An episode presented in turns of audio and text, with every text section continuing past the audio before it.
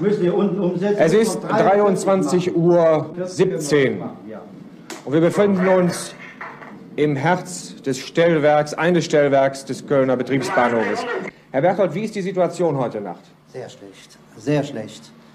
Ist sie schon mal so gewesen, ja? Ja, das ist schon äh, einige Jahre her, 1956, bei einem Katastropheneinsatz. Mhm. Aber sonst hat es die ganzen Jahre einigermaßen geklappt. Ne?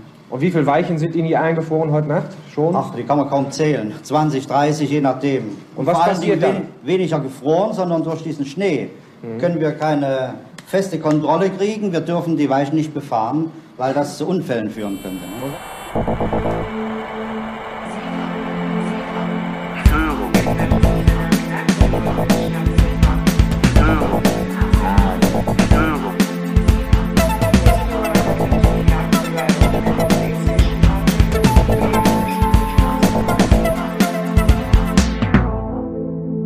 Willkommen beim Zugfunk-Podcast.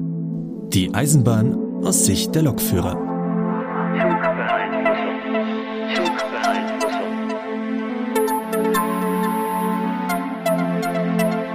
Ihr hört Folge 45 vom Zugfunk-Podcast. Mit dabei heute sind Sebastian Hallo.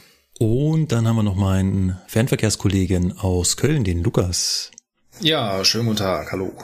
Heute geht es mal wieder um, äh, weiß ich gar nicht, nichts. Ähm, wir haben immer noch kein Hauptthema. Wir wollen dieses Jahr langsam anfangen lassen, ja, ganz langsam. Wir sind noch in der Planung und ähm, wollen euch aber auch nicht hängen lassen. Und wir haben ja auch noch jede Menge Feedback, was wir abarbeiten müssen. Und gleichzeitig erleben wir so viel. Das heißt, auch unsere Laberecke am Anfang wird wieder voll sein. Also wie ihr hört, es wird eine volle Folge. Dementsprechend fangen wir gleich an und ich gebe nach Hannover ab. Nee, das passt immer noch nicht. Äh, Seelze? Ja. Es ist wieder viel passiert. Leider so viel, dass ich mich an vieles wieder nicht erinnern kann. Man sitzt dann immer hier. Ja, ich muss mir das angewöhnen. Wenn was Interessantes ist, sich das gleich mal zu notieren.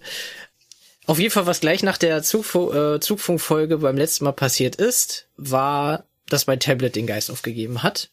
War teilweise mit meiner eigenen Schuld, beziehungsweise ich habe es halt kaputt gemacht während der Folge sogar. Das habt ihr ja gar nicht so mitgekriegt. Ähm, und zwar ist die Regelwerks-App ständig abgestürzt.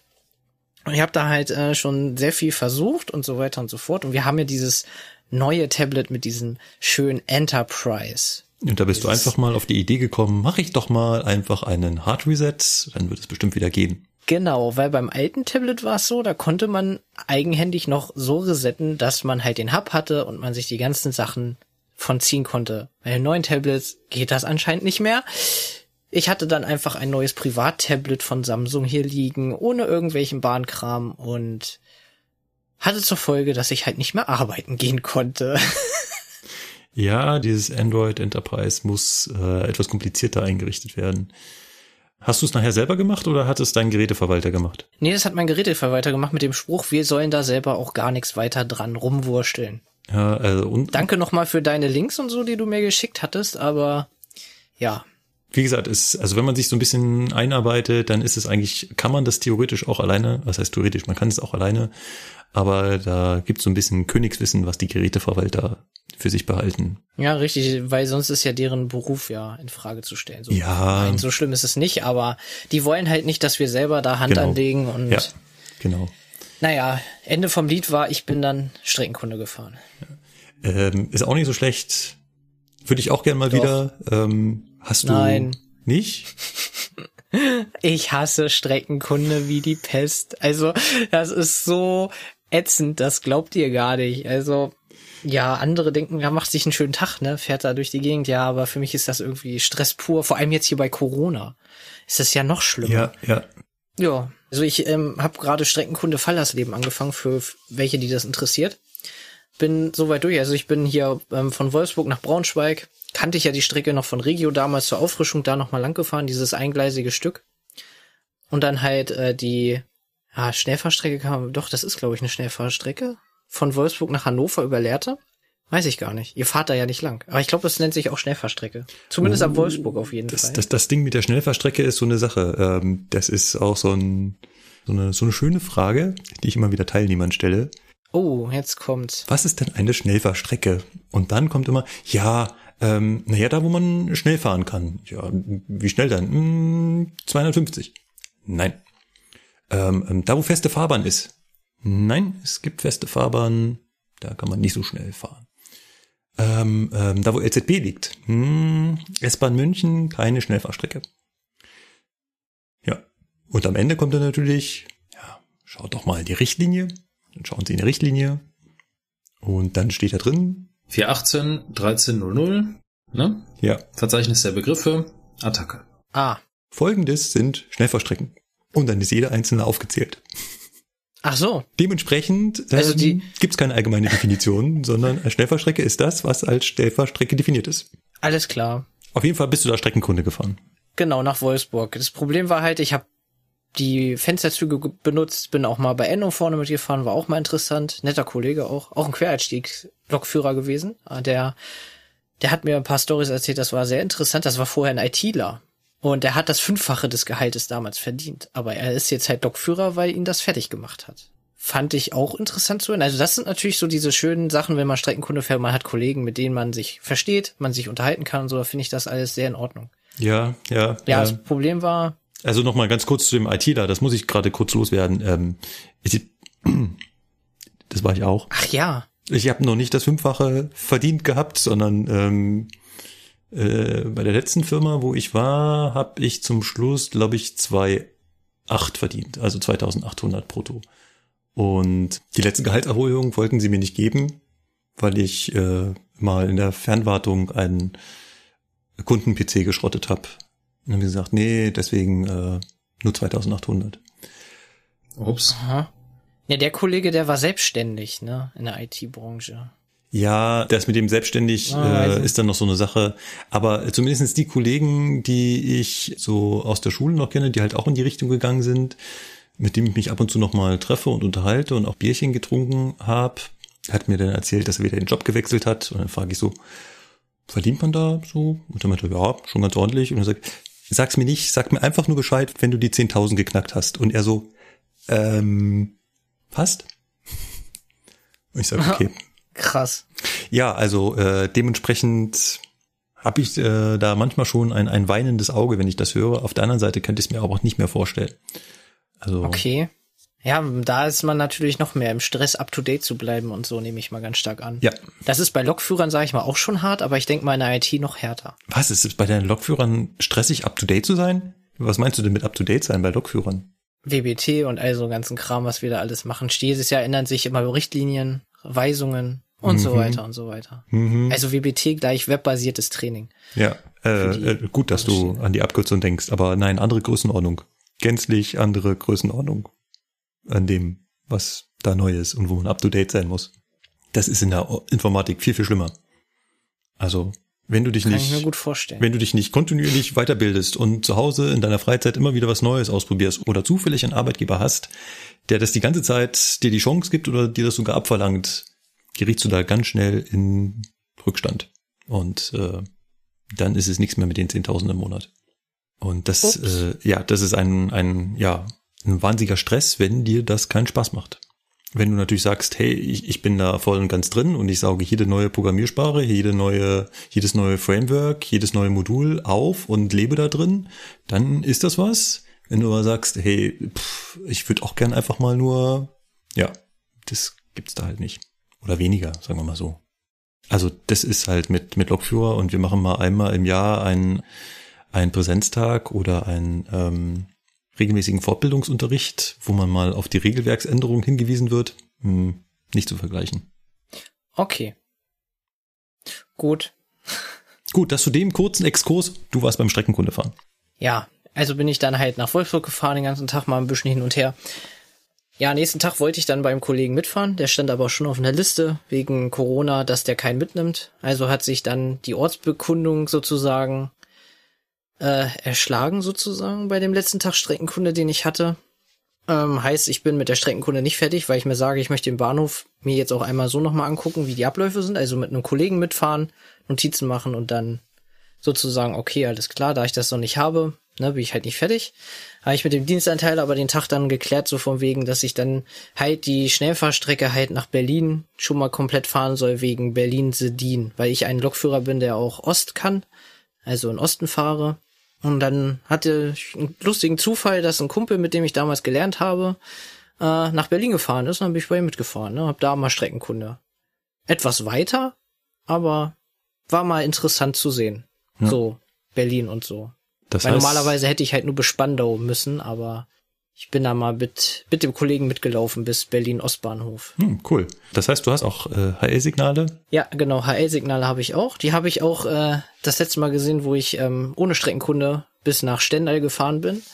Und dann da kam ein Kollege, der mich abgelöst hatte und da bin ich dann zwischen Magdeburg und Stendal so eine Strecke gefahren. Da stehen sogar noch HL-Signale. Mich der Kollege damals sogar abgefragt und ich wusste den Kram sogar noch. Ähm, da machen wir definitiv mal eine Folge drüber. Also ähm, für alle außenstehende HL-Signale sind quasi, ist quasi das Signalsystem, die Lichtsignale, die die damalige Reichsbahn aufgestellt hat als Ersatz für die Formsignale. Ja, das war damals meine erste Prüfung zum Lokführer, die ich durchgerasselt bin aufgrund der BÜ-Signale. Hm. Die ist, sind da auch so ein bisschen anders, ja, das stimmt. Bin ich und glaube ich auch Lukas und Sebastian aus Köln außen vor. Ja. Ihr habt damit gar keine Berührungspunkte, ne? Überhaupt nicht. Nope. Also ähm, die Einsatzstelle München macht äh, tatsächlich auch die Ostausbildung und einige Lokführer haben die hier auch und so besteht auch die Möglichkeit, dass ich die irgendwann mal kriegen werde, ähm, weil wir teilweise die neue VDE 8 bis nach Erfurt fahren. Da stehen natürlich keine Mhm. HL-Signale, aber wie das so ist, könnte es ja sein, dass man auf dem Weg dahin oder zurück umgeleitet wird und auf der Umleitung, da stehen wiederum HL-Signale. Also müssen Lokführer, die von München aus nach Erfurt fahren, auch das Ostsystem kennen. Läuft. Läuft, ne? Ja, Bevor der Sebastian jetzt meine seiner Story weitermacht, muss ich mal ganz kurz äh, meine Kehle ölen. Ah ja. aha. Eine Granate. Schön, schön. Geht alle in Deckung. ähm, es ist jetzt zwar nicht der Podcast auf ein Bier, den es übrigens wirklich gibt, ist ein Gaming-Podcast, Mhm. aber es ist äh, Allgäuer Bübli. Ein Ah. Radler. Ja, stimmt ja. Du kommst ja aus der Hochburg des Bieres, ne? Es würde ich jetzt nicht so laut sagen. Ein, Es sind Kölner im Raum. Na, das ist schon, Meinst schon ich habe da Kölsch, schon das Verständnis Wasser, für. Es oder? ist alles okay.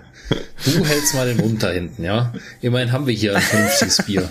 Nicht so wie da oben in Norddeutschland. Ja gut, da gibt's auch vernünftiges Bier, aber ja, Ähm, Ja, die Oettinger Fabrik in Braunschweig ist weg. Ist mir jetzt die Tage erst aufgefallen. Oettinger ist dieses Billigzeug, was die Hartz-IV-Empfänger sich holen. ja, ja, ja. Also äh, ähm, wir dürfen hier nicht so ausfallend werden, aber äh, Aha, Entschuldigung. es gibt von Oettinger, gibt es, das habe ich mal gesucht, es gibt von Oettinger ein Malzbier, das fand ich ganz lecker. Und dann bin ich hier in den lokalen, äh, lokalen Getränkemarkt gegangen und habe gefragt, ob sie von Oettinger das Malzbier haben. Und dann guckt er mich nur mit großen Augen an. Solche Marken führen wir hier nicht. ah, ja. Oh, ja, also ähm, ja, aber wir wollten uns nicht über Bier unterhalten. Oder soll ich noch einen Bierwitz ablassen? na mach mal, hau mal raus, das interessiert mich jetzt.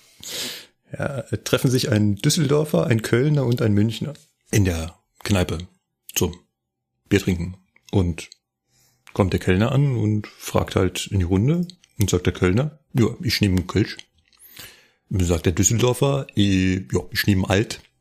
Und dann sagt der Münchner, "Hm, ich nehme eine Cola. Und wer sagt, "Wie, kein Bier? Boah, wenn die anderen beiden kein Bier trinken, will ich auch keins. Ja. Ja. Ja, alles klar, läuft. Gut. Sehr gut. Ähm, du bist also Streckenkunde nach Berlin gefahren. Genau. Einmal Berlin angeguckt, mal aus der Lokführersicht. Ist auch mal interessant. Auf Dauer braucht man es jetzt nicht, muss ich sagen.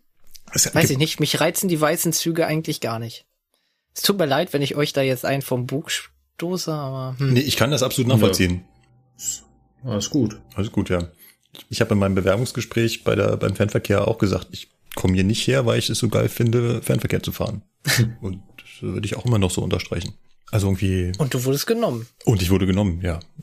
Ich habe, glaube ich, mit anderen, äh, mit anderen Sachen überzeugt.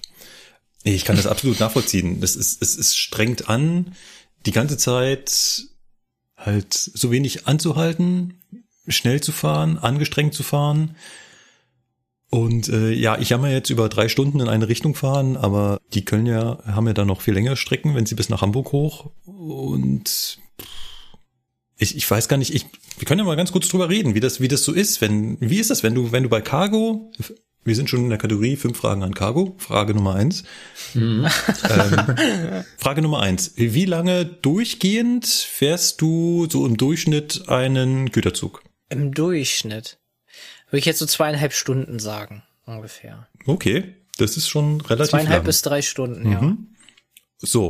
Und Tendenz meistens steigend dann, je nachdem.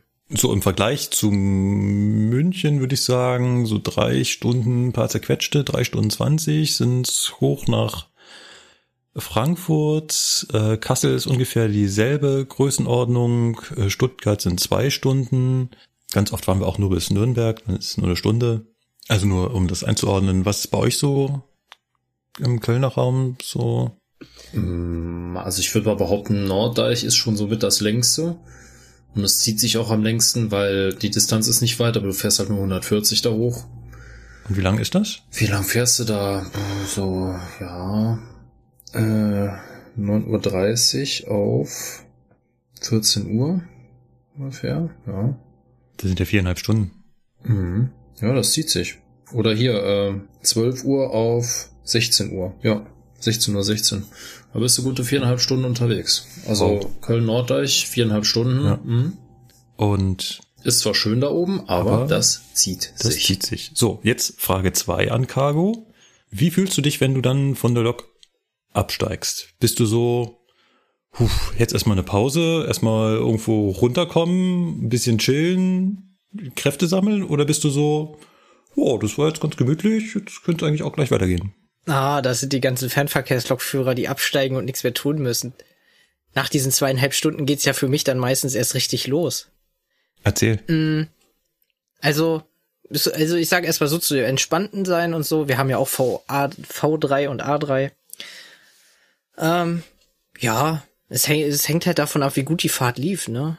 Wenn, ob, weil es gibt halt Tage, da fährst du komplett durch, hältst nicht einmal an, da bist du natürlich entspannt. Ja. Und dann gibt's halt Tage, wo man dann an je, gefühlt an jedem Blocksignal anhalten muss oder so. Und ja, da ist man dann natürlich nicht mehr so entspannt, aber eigentlich bin ich immer so, ja, immer offen für neue Arbeit dann sozusagen, wenn man dann angekommen ist. Nach den zweieinhalb Stunden. Okay. härter finde ich es jetzt so, wenn man viereinhalb fährt oder so, dann ist schon, ist dann schon spannender. Dann will man danach auch mal eine Pause haben. Genau, ja. Mir geht es nach drei Stunden, dreieinhalb Stunden auch so, dass ich danach eigentlich relativ, ja, durch bin und äh, eigentlich ungern auf eine Pause verzichten würde. Jetzt frage ich mal nochmal nach Köln. Geht dir das genauso? Ja. Naja, sicher. Wenn du so lange fährst und sitzt, muss ja auch mal zwischendurch, willst du auch mal aufstehen mal dich ein bisschen bewegen können. Aber auch, äh, ja, von der Konzentrationsfähigkeit würde ich sagen, bin ich danach erstmal durch. Mich, mich stresst das Fahren. Weiß nicht, ob das, wie das bei euch also so ist, aber wenn es halt schnell geht, ne? Also ähm, ich sag jetzt mal hoch nach Norddeich, da bist du halt nicht gestresst, da dauert das einfach nur lange und du kriegst halt irgendwann Rückenschmerzen. Aber wenn du Mhm. jetzt lange fährst, wo, wo fahren wir denn lange hin, wo es auch mal schnell geht? Rückenschmerzen. Hamburg? Hamburg, ja. Ja, Hamburg ist, äh, da fährst du auch mal ein Stückchen schnell. Ja, aber Stutt ja, aber muss halt ehrlich sagen, von Köln nach Stuttgart, wenn du schnell runterfährst, da bist du zügig da, ne? Okay. Also, das ist eigentlich kein Problem, weil du fährst ja KLM, Mhm. dann fährst du, also du fährst LZB von Köln bis Frankfurt Flughafen, dann fährst du LZB von Frankfurt Flughafen nach Mannheim und dann fährst du LZB von Mannheim nach Stuttgart. So. Ne? Das ist zwar schnell fahren, aber es ist halt auch entspannt, weil LZB halt. Ne? Mhm. Und du kommst halt schnell an. Das war jetzt eine ganze Zeit lang, wo das ja noch über die Umleitungsstrecke ging. Da hat das an der Konzentration genagt. Stimmt, das hattest du gerade gesagt, ja. Wenn du auf dem Rückweg warst, ne, du bist auf dem Rückweg, hast ja die erste Hälfte der Schicht schon rum Und dann geht das los und du gondelst da ne, durch Knittlingen kleinen Villas, Haltepunkt, ne, gondelst da durch über die Altbaustrecke und bis du dann mal in Mannheim bist, das dauert alles, ne, und dann geht's halt auf den letzten Metern nochmal über die LZB dann zurück, ja, okay. Ja. Und danach nochmal volle Konzentration auf der KM, ne, also auch wenn du da LZB hast, du bist ja trotzdem voll konzentriert, weil Oberleitung und Strecke und da laufen ständig irgendwelche Wildschweine rüber und so weiter, ne, ja. Ja, ich, ich sehe, ähm, ich bin da nicht der Einzige, der, der nach so langen Nee. Fahrten dann auch äh, geistige Ruhe braucht. Man kann sich das mal gar nicht so vorstellen. Man kriegt immer so die Geschichten mit, dass die Leute, die eventuell in der Lounge oder so dahinter sitzen, glauben, man würde davon nichts tun. Und es wäre nur ein aus dem Fenster gucken. Aber Ich muss ganz ehrlich sagen, vielleicht könnte es auch daran liegen, dass ihr euch noch auf mehr konzentrieren müsst. Weil wenn ich jetzt so rückblickend meine S-Bahn-Zeit denke, wo du halt immer voll konzentriert, wann muss ich anhalten? Wo ist der nächste Bremspunkt wegen den Haltestellen und so, ne? Ähm, Bei Cargo ist es ja so, ich halte an, wenn das Signal Halt zeigt. Ansonsten sind das so Sachen, wo ich mich im Hinterkopf während der Fahrt ja nicht mit beschäftigen muss, so ungefähr. Wo bin ich gerade? Wie weit bin ich, äh, wie weit noch entfernt bis zu dem Haltepunkt so ungefähr? Das sind ja alles Sachen, die bei mir gar nicht mit reinspielen. Und dadurch ist es wahrscheinlich entspannender, einen Güterzug zu fahren, als ähm, das, das würde mich halt wirklich mal interessieren. Da, genau, das würde mich halt interessieren. Ist es entspannender, einen Güterzug zu fahren als einen Personenzug? Ich glaube das gar nicht. Also klar, ihr seid langsamer unterwegs, aber ähm, Doch, ich, ich sag, also von der, ich bin ja, Fernverkehr bin ich ja nie gefahren, ich fahre immer nur mal mit. Aber ich sag mal ja. Doch, Güterzug ist entspannender als ein Personenzug. Zumindest was ich jetzt so mit S-Bahn und Regio damals so erlebt habe. Ja. Gut. Also, Sebastian, dein Tablet war kaputt. Du hattest äh, Streckenkunde nach Berlin. Noch irgendwas? Ja, danach kam dann der Online-Unterricht. War interessant, hat Spaß gemacht, also hat mir gefallen. Ja. Also, ihr seht, die Pandemie geht auch an Lokführern nicht vorbei. Ja, Kannst du dir vorstellen, dass das auch nach der Pandemie, also sollte es jemals ein nach der Pandemie geben, ähm, weitergemacht wird? ja, ich fand das gut. Schön zu Hause, kein Stress mit auf Arbeit fahren. Ich habe es ja am Computer gemacht. Ja. Da kommt ja hinzu, dass, äh, dass wir jüngeren Leute, sage ich jetzt mal, ambitionierter sind mit Technik und so als andere. Und aber über das Tablet zum Beispiel hatte ich halt Probleme gehabt und dann habe ich mich halt eingebucht in der Lernwelt auf dem Computer und so und da lief alles perfekt mit Headset und so. Ja. Ja, Ich finde es auch gar nicht so schlecht. Fand- Also, das kann, kann auch gerne bleiben. das ist schön. Anscheinend gilt das immer nur für die Jüngeren, weil die älteren Herrschaften, die ich so kenne, haben das verabscheut. Ja, ähm, was sage ich dazu immer gerne? Das wächst sich aus. Tja. Außerdem muss man den auch einfach nur vielleicht so ein bisschen die Vorteile schmackhaft machen. Vielleicht äh, geht das dann auch. Sebastian, hast du noch was auf dem Herzen? Ähm, ja, ich bin die letzten Tage, beziehungsweise ist ja auch schon jetzt Wochen her, wann habe ich euch da mal ein paar Fotos geschickt und Videos? Ja, keine Ahnung. Auf jeden Fall den zweiten Tag, wo ich bin zweimal hintereinander nach Waltershof Mühlenwerder gefahren, also dem Hafenbahnhof, der da bis zum Elbtunnel im Prinzip hochgeht.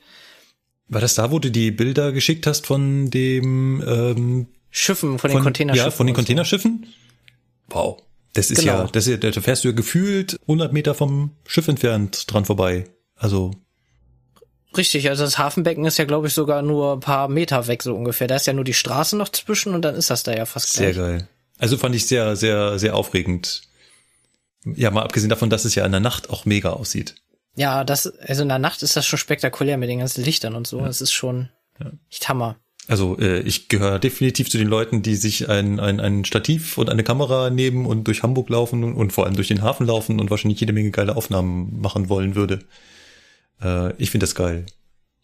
Tja, werdet Lokführer, da kommt ihr so dicht dran wie sonst nicht. Außer man wird Hafenmitarbeiter und dann wird man natürlich da noch dichter Ja. bekommen, ne? Aber Also im nächsten Ja. Leben werde ich vielleicht auch mal auf dem Schiff arbeiten. Ich mir auch ganz gut vorstellen. Markus der Hafenmeister. weiß ich nicht. Hm, Oder Oh. Hafensänger, je nachdem. Nein, auf dem Schiff, nicht am Hafen. Auf dem Ja, Schiff? wer weiß. Eher Kreuzfahrtschiff oder ähm, Containerschiff?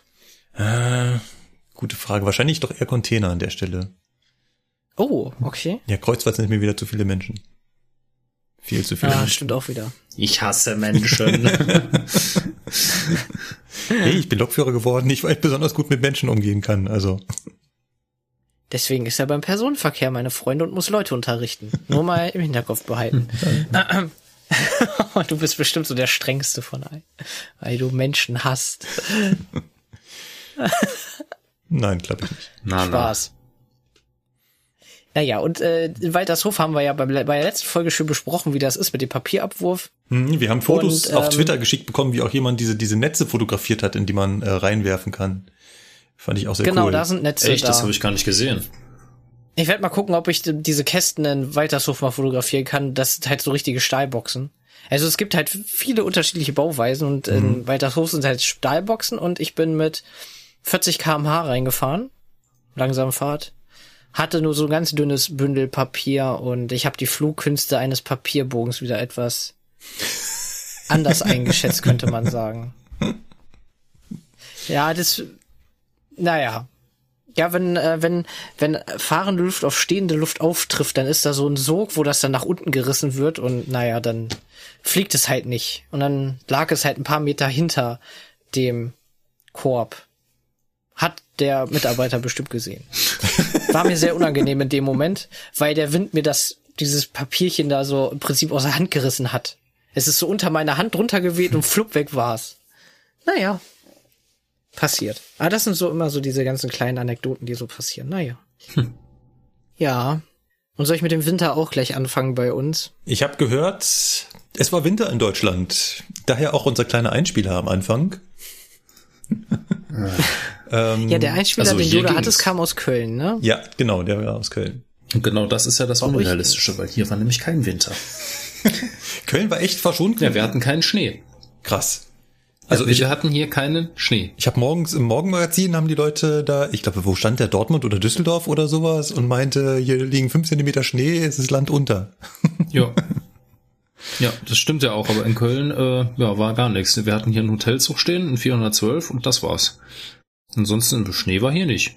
Ja, wahrscheinlich links und rechts von uns. Wie funktioniert das eigentlich mit diesem Hotelzug? Ähm, ha- hattest du sowas schon mal oder? Nee, Äh, ich selber noch nicht, aber ich kann da auch nur mutmaßen, wie Ist- das gemacht wird. ist da die ganze Zeit Zugpersonal drauf? Ich glaube eben nicht. Ich glaube, da ist nur die DB-Sicherheit, die da zwischendurch mal Ah. durchpatrouilliert. Aber es muss auch ein Lokführer da sein. Ja, der ist da. Ah. Also Lokführer schon, Lokführer aber, aber, aber Bordservice quasi nicht. Ah. Ähm, wie gesagt, ist nur eine Mutmaßung. Kann sein, dass die da auch sind, aber ähm, wie gesagt, ich weiß halt nur, dass einer von uns immer da ist, in Bereitschaft, ne, Ja. der den Zug überwacht. Und äh, ja, dass halt die DB Sicherheit da öfter durchpatrouilliert. Aber ob da noch irgendwo vielleicht ein Zugführer rumläuft, Ja. kann sein. Ne? Ja, hier in München hielt sich's auch in Grenzen. Also es ging ja eher so ähm, Richtung Thüringen und so. Die haben, glaube ich, ganz schön was abbekommen. Und in Hannover, wie sah es da aus? Ja, ihr hattet fünf, wir hatten eine Null dahinter so ungefähr.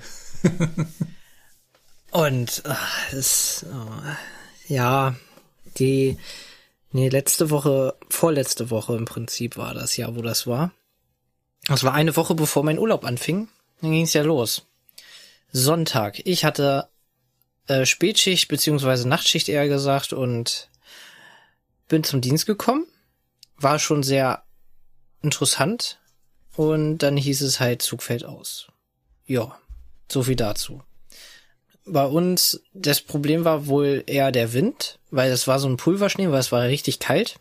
Es war kein pappiger Schnee, sondern der Pulverschnee, er ist halt wie Sand in die Weichen gefegt worden und so durch den Wind. Und naja, das hat also alles sehr problematisch gemacht. Das heißt, ich habe mit einem Kollegen, dem Marcel, Grüße gehen raus, dann Frostwache gemacht, den Abend, Nacht. Da haben wir so ein paar Fragen geklärt bekommen, dass wir Lokführer, also wir haben auf unseren Lokomotiven keine Weichenbesen mehr. Weil wir aus versicherungstechnischen Gründen keine Weichen fegen dürfen. Okay. Das war ja früher so üblich, dass ein Lokführer Weichen befreien durfte. Das dürfen wir alles nicht mehr aus versicherungstechnischen Gründen. Weil wir mussten noch Loks umsetzen, konnten wir aber nicht, weil eine Weiche ähm, eingefroren war, beziehungsweise vollgeschneit. Und da waren schon Mitarbeiter von Netz da und haben die freigeschaufelt.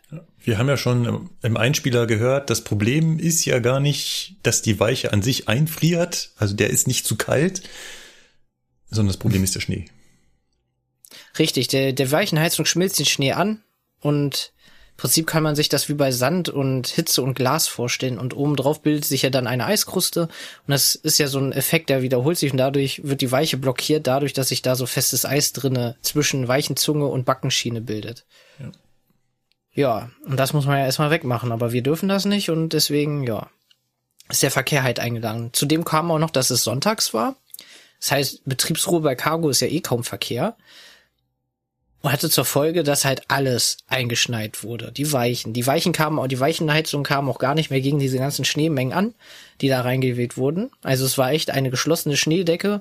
Und wenn man dann da zu den Loks gestiefelt ist, ist man schön übers Knie noch in den Schnee eingesunken. Das war spannend, über den Bahnhof zu laufen.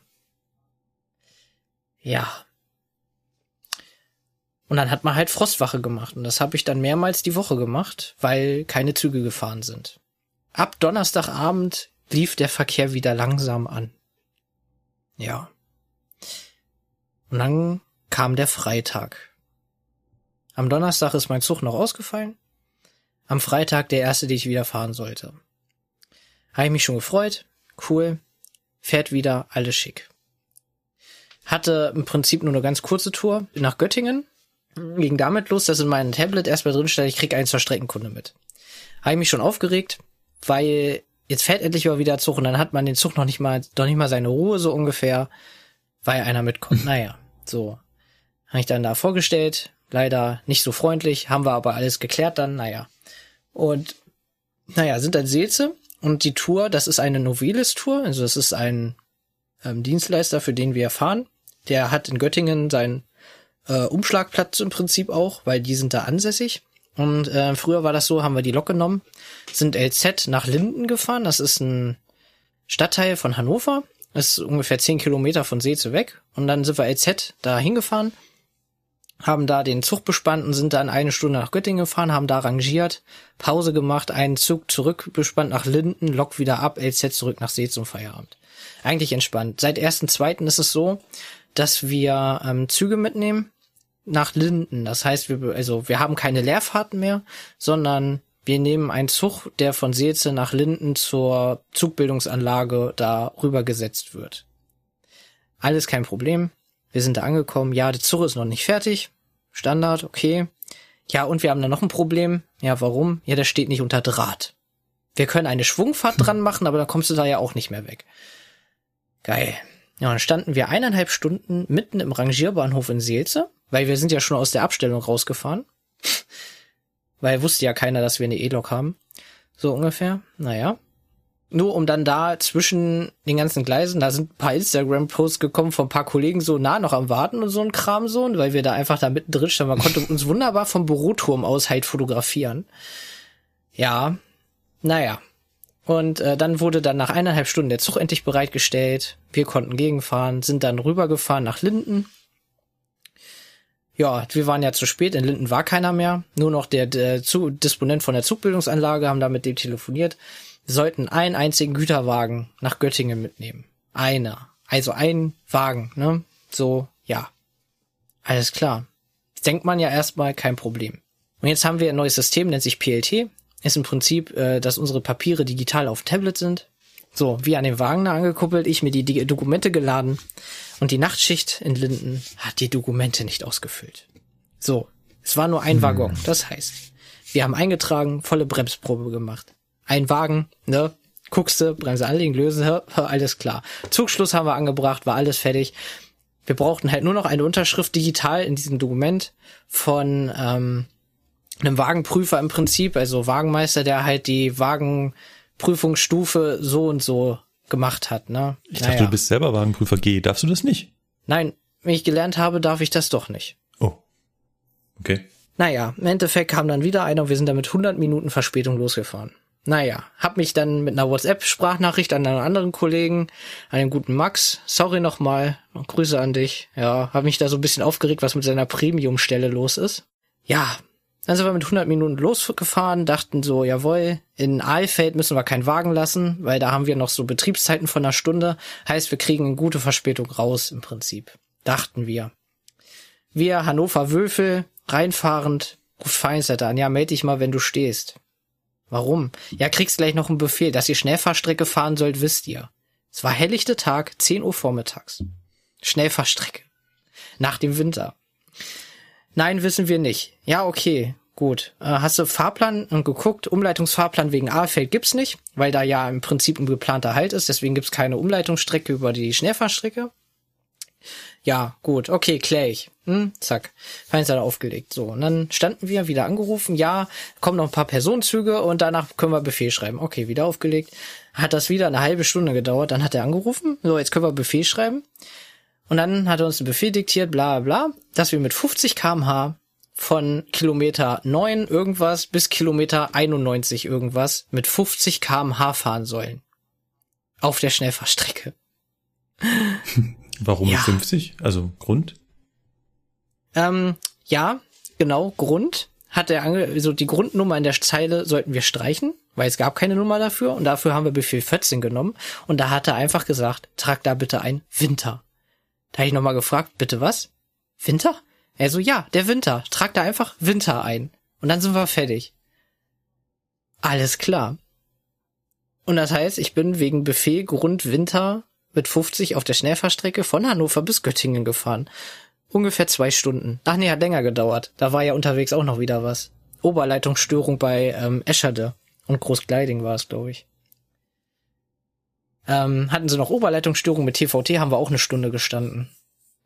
Also wir haben dann drei Stunden da die Strecke gebraucht und ich war hart am Verzweifeln und am Ausrasten. Das war ein Tag, der nicht so toll lief. Warum? also so. w- warum, warum am Ausrasten? Also man könnte sich ja auch hinsetzen und sagen, meine Güte, ich krieg die Arbeitszeit bezahlt, außerdem mir ist warm, die Lok ist warm, ich werde schon nach Hause kommen. Also was, was hat dich aufgeregt? Ja, gut. Dass es halt alles nicht so geklappt hat wie sonst. Weil normalerweise ist das so eine Tour, wo man sagen kann, jawohl, pünktlich Feierabend, sehr schön. Und dann passiert halt sowas, weil ich dem Streckenkundler noch gesagt habe, oh, hier, schöne Tour, guck mal, da kriegen wir noch ein bisschen Zeit gut und so, alles wird schön, ne? Okay, also, Hätte ich das mal vorher nicht gesagt. also es ging, ging hauptsächlich so, es ging also hauptsächlich um den Feierabend. Wie Ja, genau, der ist ja dann natürlich viel später geworden. Größenordnung? Eineinhalb Stunden, das geht eigentlich noch. Also, äh, wollte gerade sagen, also für das, was du gerade erzählt hast, hätte ich gesagt, der kommt sechs Stunden später nach Hause. Wir haben im Prinzip auch keine Pause gemacht und so weiter und so fort. Wir haben in Göttingen dann selber noch den Güterwaggon abgerissen. Also die Pause in Göttingen ist sowieso auf Arbeitszeit angerechnet. Die Pause haben wir dann geschrieben in Escherde. Als wir da noch mal eine Stunde standen wegen der Oberleitungsstörung, da hat der Feindsleiter noch am Telefon gesagt, eventuell müsst ihr den eure Lok abrüsten, weil wir die Oberleitung abschalten. Und dann Da hätte ich da aber ganz halt schnell kalt, Veto minus- gelegt. minus, minus 20 Grad, ne? Geil. Ähm, aber dann hat er sich nochmal erkundigt und war doch, wir waren nicht betroffen davon. Gerade habe ich noch gesagt, wo ist der Stress? Auf der Lok ist warm, aber Ja, das kam ja, also es waren halt so viele kleine Dinge, die einem dann so richtig so, ah, alter, ernsthaft, Leute. Und das sind so Sachen, wo man dann so, oh, bitte, kann doch nicht ist- wahr sein und so. das, und das wäre dann echt blöd. Also äh, bei minus 20 Grad äh, geht das nicht. Äh, Dann muss man sich was anderes ausdenken. aber waren halt nicht von betroffen und dann haben wir mit 50 kmh die Aussicht auf der Schnellfahrstrecke genossen. ja. Das, das glaube ich. Ähm, ist äh, eher ermüdend. Da warst du wahrscheinlich so ein Stück weit glücklich, dass du zu zweit warst. Ich weiß nicht. Äh, Ach ja, doch. ja, also alleine fände ich das dann. Ich frag mal den, den Lukas, hat dich der Winter irgendwie getroffen in deiner Arbeit? Überhaupt nicht. Ich habe noch zu Sebastian gesagt, also zum Kölner Sebastian, äh, ich bin genau zur richtigen Zeit aus dem Fahrdienst rausgegangen, weil ich habe ja mitbekommen, was so um uns rum passiert. Und ja, ich bin morgens mit der S-Bahn in mein warmes Büro gefahren und in den Unterrichtsraum, hab da G-Module abgehalten und bin nach Hause gefahren danach. also ich hat's entspannt. Ja, der Job des, des Ausbilders hat da natürlich ein Stück weit einen Vorteil. Ähm, den härtesten Kontakt, den ich mit Schnee hatte, war mit meinem Fahrrad. Äh, ich bin auch so ein Stück Hat er Hast du einen geschmeckt? Abflug gemacht, ja? Nein, nein, nein, nein, nein. Also das, äh, Ach so. Äh, ich dachte, du ich- hast Schnee gefressen Dachte mit deinem Fahrrad. das so habe ich das nicht formuliert. Aber ich bin tatsächlich, ich bin tatsächlich jeden Tag mit Fahrrad gefahren, auch äh, im tiefsten Schnee. Ja, das tat dem Fahrrad nicht so wirklich gut. Da fällt Hm. mir ein, ich wollte dieses, Mist, habe ich auch wieder vergessen. Ich wollte jetzt am Wochenende doch noch mal äh, runter und putzen und so. Ja, ein Fahrrad ist nicht dafür gebaut, durch Schnee zu fahren. Und vor allem durch, du mal Spikes Okay, nicht dauerhaft, ne? ja, vor allem nicht dauerhaft, ja. Ähm, also der, das, das, ich weiß gar nicht, ob der Schnee wirklich das Fahrrad kaputt macht, aber vor allem auch das Salz. Äh, also nach der nach der Woche Schnee äh, war dann ziemlich viel, ja, ich weiß gar nicht, was es ist, so Flugrost und so ähm, am, am Kettenwerk. Wo ich mich erstmal hinsetzen musste und das runterschrubben und neues Fett drauf und so weiter. Und ja, es war auch glatt, aber äh, es ging tatsächlich halbwegs. Äh, und eisenbahntechnisch habe ich äh, Schnee auch so ein Stück weit mitbekommen, aber nur so ein ganz kleines bisschen. Wir sind an einem der Schneetage, hatte ich Fahrausbildung 412. Und ich sag's mal so, meine Teilnehmer sind nicht ganz damit klargekommen, dass sich das Eisenbahnfahrzeug mit Schnee doch noch mal ein bisschen anders verhält. man, man, Ja gut, Ja. der, der 12er, hm, Ja, der ist dazu- natürlich da auch besonders toll, ne? Ja, es kommt natürlich noch dazu, Aber- dass der 12er sowieso schon beim Bremsen sich ein bisschen anders anfühlt als andere Eisenbahnfahrzeuge. Aber man denkt das ja gar nicht so, dass dieser Schnee doch nochmal einen Unterschied beim Bremsen macht. Weil wenn man so schlechte Schienenverhältnisse hat, sag ich mal, wenn das so ein bisschen rutschiger ist, dann kriegt man das ja mit, weil ja, dann kommt das Fahrzeug halt ins Gleiten, man sieht, der arbeitet irgendwie mit der E-Bremse oder irgendwelche Leuchtmelder zum Gleitschutz kommen und so weiter. Aber bei Schnee hast du das nicht. Bei Schnee hast du einfach so eine schleichende Bremswegverlängerung, Ja. die du halt wirklich, ja, mit deinem Auge und mit deinem Popometer und alles mitbekommen musst. Ansonsten vermasselst du's. Was hauptsächlich halt daran liegt, dass halt die Bremsscheiben an sich nass werden. Also wenn es einfach nur regnet, dann ist die Feuchtigkeit auf den Bremsscheiben nicht wirklich ein Problem. Wenn es aber, Ja. wenn es aber nass ist durch Schnee, dann bleibt die Bremsscheibe die ganze Zeit nass. Das heißt, auch wenn du ein Weilchen bremst, dann bleibt die nass, weil allein durch dein Fahren wirbelst du dir ständig neuen Schnee darunter. Und neuer Schnee landet wieder auf der Bremsscheibe und neuer Schnee macht sie wieder nass. Und das merkst du halt nicht direkt, weil es gibt halt keine Anzeige dafür, dass die Bremsscheibe jetzt nicht so gut greift. Ne. Du merkst halt nur. Wieso benutzt der ICE viel die Bremsscheiben, ja? Ja, wir benutzen auch Weil viel. ich bin echt versaut vom 424, 425, glaube ich. es ist noch mal was anderes, ja. Ähm, Weil die Triebwagen, die bremsen ja komplett nur mit der E-Bremse und solange du die E-Bremse halt, also merkst du halt keinen Unterschied deswegen. Ja, also Anmerkung, das sind keine Triebwagen, sondern Triebzüge. Und ja, ähm, 423 äh, bin ich auch lange gefahren und da hast du auch zu 90 Prozent quasi nur E gebremst und dann die letzten 10 kmh vorm Anhalten kommt dann irgendwann die Luft zum Stehenbleiben. Das funktioniert beim ICE ein bisschen anders. Der ICE kann auch, also durchweg alle Baureihen, kann auch sehr viel mit E-Bremse machen und wenn man sehr weit vorausschauend fährt, ähm, kann man auch sehr viel damit arbeiten. So ist es nicht. Wenn man aber, ja, sage ich mal, so ein bisschen spitzer fährt, also auch nur so ein ganz kleines bisschen, dann brauchst du schon sehr schnell die Luft. Und ähm, allein schon, sag ich mal, eine Bahnsteigbremsung nur mit E-Bremse hinzukriegen. Da gleitest du schon sehr sanft rein, sag ich mal. Mhm. Ah, das okay. ist quasi in einem Normalvers gar nicht möglich. Ja. Und dann setzt du halt irgendwann die Luft ein. Du hast ja beim ICE hast du die Auswahl. Wir haben ja nur einen Griff dafür, sag ich mal, um die Bremse zu steuern, während man das bei Loks noch kennt, dass man halt einen E-Bremssteller hat, mit dem man nur die E-Bremse regelt und halt ein Führerbremsventil, mit dem man die Druckluft regelt, haben wir beim ICE nur ein Hebel, mit dem man beides regelt. Und das ist so gemacht, dass ich am Anfang habe ich so zwei Stufen. Okay, jetzt müssen wir eigentlich Baureihenunterschiede machen, aber ich vereinfache das mal. Am Anfang hat man halt so Stufen, wo nur, sag ich mal, die E-Bremse kommt und wenn ich jetzt Stärke einbremse, dann ergänzt das Fahrzeug das nach und nach mit Luft. Bevorzugt aber natürlich die E-Bremse, weil er will ja möglichst verschleißfrei fahren. Und jetzt habe ich als Lokführer noch eine Möglichkeit, da ist nämlich oben eine Taste drauf auf dem Führerbremsventil. Die kann ich drücken beim Fahren, muss ich nur einmal kurz draufdrücken und wieder loslassen. Dann bin ich im sogenannten Proportionalbetrieb. Und jetzt ist es so, dass er nicht mehr die E-Bremse bevorzugt benutzt, sondern beide gleichmäßig. Und ähm, das ist sowas, das macht man halt sehr schnell, gerade wenn es so ein bisschen schlechtere Schienenverhältnisse ist, dann nimmt man das sehr schnell her. Und dann muss ich mich natürlich sehr auf die Scheiben verlassen. Und wenn dann die Scheiben die ganze Zeit durch Flugschee nass sind, dann verlängert sich halt einfach schleichend der Bremsweg. Und dann kann ich halt nicht den Bahnsteig 0815 anfangen. Aber da gab es doch mal eine Regelung, oder? Dass du alle 20 Oh, Minuten natürlich. Ich- machen sollst. Da gab es nicht mal nur eine Regelung, die ist auch sehr wichtig. Habe ich meine Teilnehmer auch ständig an erinnert. So, so, übrigens, es ist jetzt ungefähr 20 Minuten her, dass wir aus Ulm losgefahren sind. Oh, oh, oh, da muss ich ja jetzt äh, äh, äh, reinigen. Reinigen nicht unbedingt, aber vielleicht, Genau. vielleicht putzen. Ja. Genau, da, da gibt's die Regel, oh, lass mich jetzt bitte nicht falsch sagen, dass du alle 20 Minuten für 10 Sekunden in Bremsstufe 2 ohne den Einsatz der E-Bremse bremsen sollst. Ich weiß gar nicht, ob das festgelegt war, mit welcher Bremsstufe, aber Ja, ja. ich äh, gucke es mal kurz nach. Ähm, ich Sehr gucke es gut. im Hintergrund mal nach. Soll halt einfach dafür sorgen, dass sich nicht zu viel Schnee, sag ich mal, unter dem Fahrzeug am Bremssystem anhaftet. Damit, wenn die ähm, Bremsbelege dann anfangen zu wirken, dass sie nicht erstmal irgendwie gegen Schnee drücken müssen. Aber feucht bleiben die natürlich trotzdem. Ja. Ich habe hier Ja. was gefunden. Mhm. Habe ich daneben gelegen? Äh, nee, also hier, ja, jein.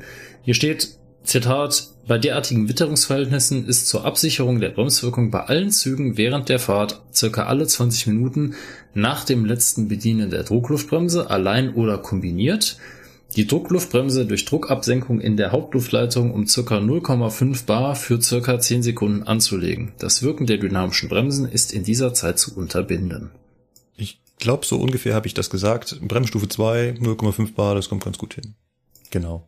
Also das war meine, meine Erfahrung mit dem Winter, führte dazu, dass ich glaube zwei, dreimal nach vorne sprinten musste und den, das Bremsventil nach hinten reißen. Aber ähm, ansonsten hatte ich damit nicht so viel. Zwischendurch hat dann mal die, die Verkehrsleitung angerufen, das war ganz witzig und äh, meinte, ah, ihr seid doch eine Ausbildungsgruppe? Ja, ähm, könntet ihr eventuell den äh, ICE 5 irgendwas wieder zurückfahren? Pff, ja, habe ich mal versucht, sehr unbegeistert zu klingen. Können wir schon machen.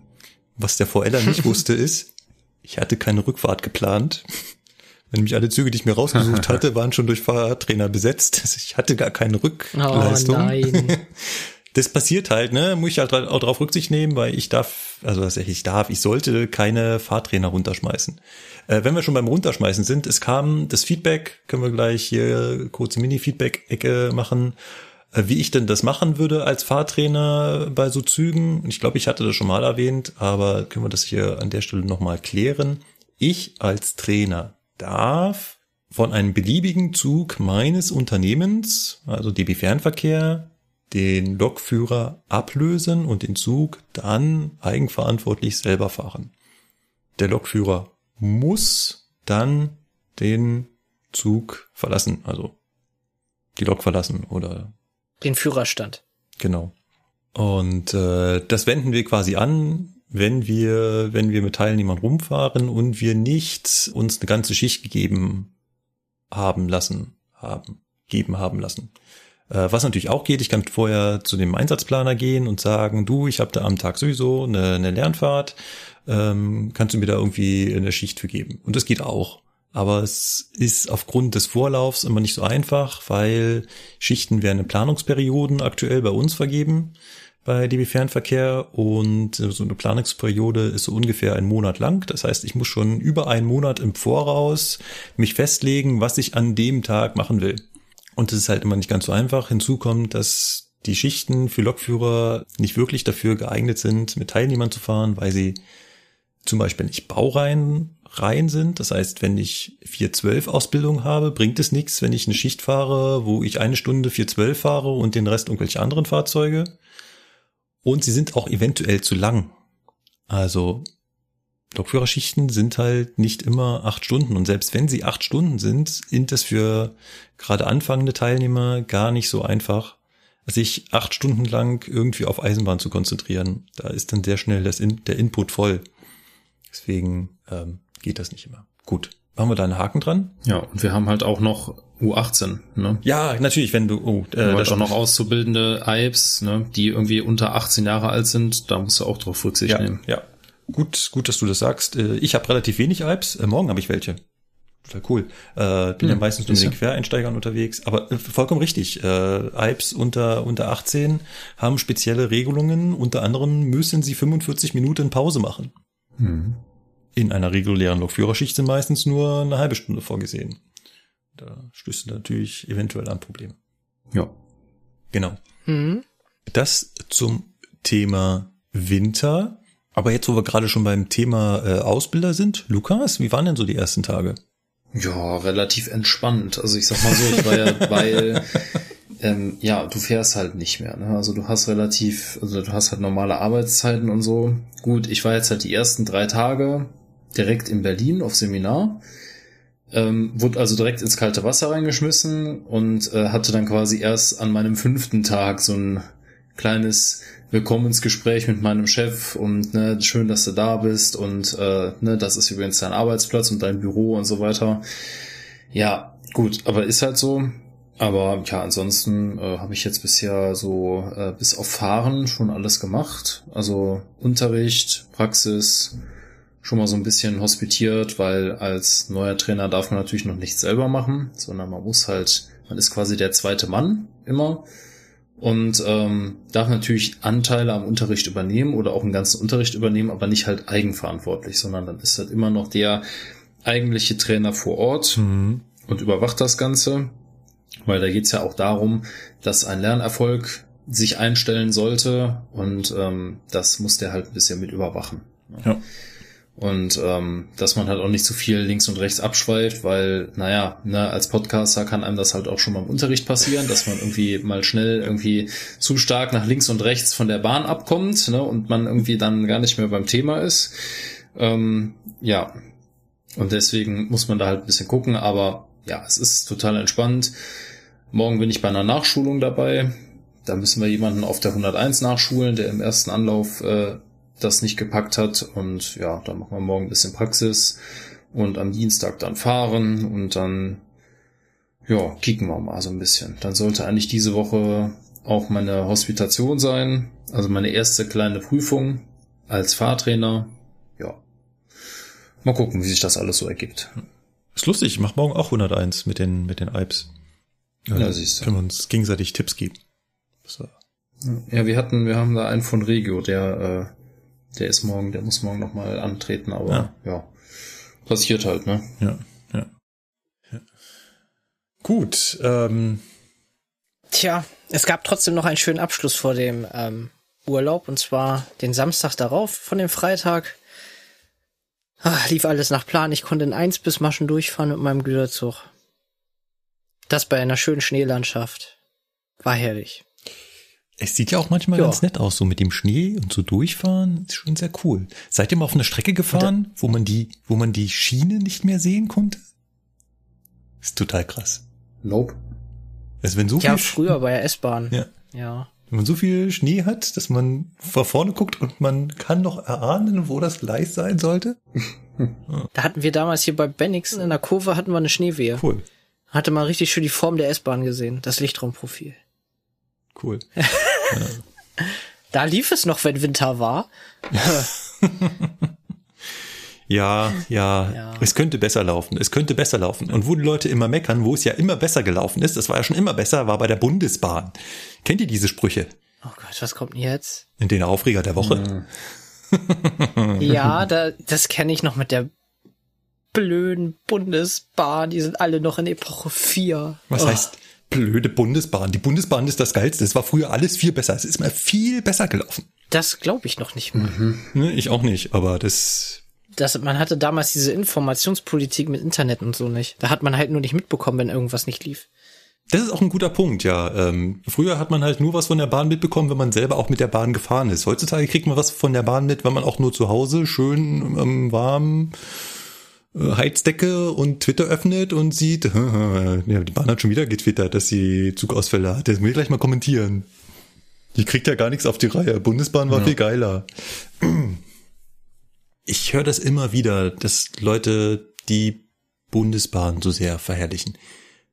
Also zum einen müssen wir mal klarstellen, die Bundesbahn existierte bis 1994. Seitdem gibt es Bundesbahn nicht mehr. Ihr müsst euch mal den Spaß machen, und gebt mal bei Google Bundesbahn und Leerzeichen ein. Dann kommen doch immer die Suchvorschläge, ne? Ja. Ja, da suchen Leute nach den aktuellen Suchbegriffen. Also die suchen nach Bundesbahn und Tickets und Bundesbahn und Abfahrtzeiten und Bundesbahn, äh, DB-Navigator als Bundesbahn und DB-Navigator und sowas. Es ist, gibt ganz viele Leute, die haben immer noch nicht kapiert, dass Bundesbahn was anderes ist als Deutsche Bahn. Und der größte Unterschied dabei ist, äh, Bundesbahn war eine Behörde. Also das war so im Grundsatz was ganz, ganz, ganz, ganz, ganz anderes. Und die Deutsche Bahn ist so ein Privatunternehmen, was eine Aktiengesellschaft ist, die in hundertprozentiger Hand des Staates ist, aber als Privatunternehmen geführt wird und auch mit der Verpflichtung, Gewinn zu machen. Ja. Aber darüber haben wir ja schon mal geredet, dass da so eine Divergenz besteht zwischen allgemeinen Fürsorge für die Bevölkerung und auf der anderen Seite ein Unternehmen, was Gewinn machen soll. Darum soll es heute gar nicht gehen, wäre auch ein Aufregerthema, aber das habe ich gerade nicht, sondern mein Aufreger sind die Leute, die die Bundesbahn so verherrlichen und die diese Zeiten von damals so schön reden, wie geil das auch damals war. Du, du hast das doch auch noch mitgekriegt damals, ne? Zumindest Nein, so in was? den Endphasen. Nein, ich, ich habe überhaupt nichts von der Bundesbahn mitbekommen. Also klar, ich bin so. Jahrgang 81 und ich müsste auch äh, irgendwie acht Jahre lang DDR mitbekommen haben. Das Einzige, was ich von der DDR mitbekommen habe, war, dass ich irgendwann mal ein blaues Halstuch hatte und gerade als die Wende war, sollte ich eigentlich ein rotes kriegen und ich habe kein rotes mehr bekommen. Das war das, was ich von der DDR Aha. mitbekommen habe. Und bis 1994 habe ich auch nicht wirklich was von der Bundesbahn mitbekommen. Ich bin vielleicht mal mit der S-Bahn gefahren und da stand vielleicht DR drauf. Okay. Aber nur, nur, nur fürs nächste Mal, wenn wieder jemand die Bundesbahn so geil findet, dann muss man einfach mal so Sachen raushauen wie, ja, Bundesbahn mag ganz toll gewesen sein, aber die Bundesbahn hat es geschafft, im Jahr äh, 45 Milliarden Zugpersonenkilometer abzureißen. Die DB AG ist gerade bei 98. Also Ja. mehr als doppelt so viel. Ach, ach, hat die Bundesbahn auch so viel zurückgebaut? Okay. Nein, nein. Äh, Zugpersonenkilometer sind Ja. äh, die Kombination aus Person und Strecke. Das heißt, 45 Milliarden Zugpersonenkilometern würde heißen, du hast 45 Milliarden Leute einen Kilometer lang befördert oder du hast einen Menschen 45 Milliarden Kilometer befördert. Das sind die beiden Extremer Okay. und die Kombination von beiden liegt irgendwo dazwischen. Ne? Also es ist quasi das Produkt aus Was mit einer einzelner- Wort einfach heißt, wir fahren mehr. deutlich. Also wir transportieren einfach viel mehr Leute heutzutage, ne? Und das ist, das ist auch irgendwie was, was, was bisher keiner so richtig gemerkt hat. Es fahren viel mehr Züge als früher. Deutlich. Ich habe leider, ich also habe vor mir allen Dingen im Personenverkehr. Ja, ich, ich habe mir im, im Vorbereitung der Sendung wollte ich ein altes Kursbuch raussuchen. Gibt es nicht. Ähm, ich, die werden auf Ebay gehandelt für Mondpreise. Also ja, ja. So einfach nur mal so aus Neugierde. Ich hätte ja schon mal gern so eins aus den 80er Jahren oder so, so ein, Kursbuch, um mal nachzugucken, wie oft ist denn damals so ein Zug von München nach Stuttgart gefahren oder von Köln nach Hamburg. War das da schon dieser Halbstundentakt? Was? Nicht? Boah. Ja. Und nicht nur, dass die, die BAG doppelt so viele Leistungen hat. Mittlerweile sind auf demselben Streckennetz auch noch andere Unternehmen, ne? Also bei den 45 Milliarden Zugpersonenkilometern, da ist ja, Ja. nur die DB und bei den 98 ist nur die DB AG, aber da kommen ja noch andere dazu, die das gleiche Streckennetz auch noch benutzen. ja. Die DB AG hat aktuell so irgendwas um die 324.000 Mitarbeiter insgesamt auf der ganzen Welt. Äh, In Deutschland sind so Pi mal Daumen 100.000 weniger, also irgendwas um die 200.000 Mitarbeiter. Die Bundesbahn hatte zum Schluss 372.000 Mitarbeiter.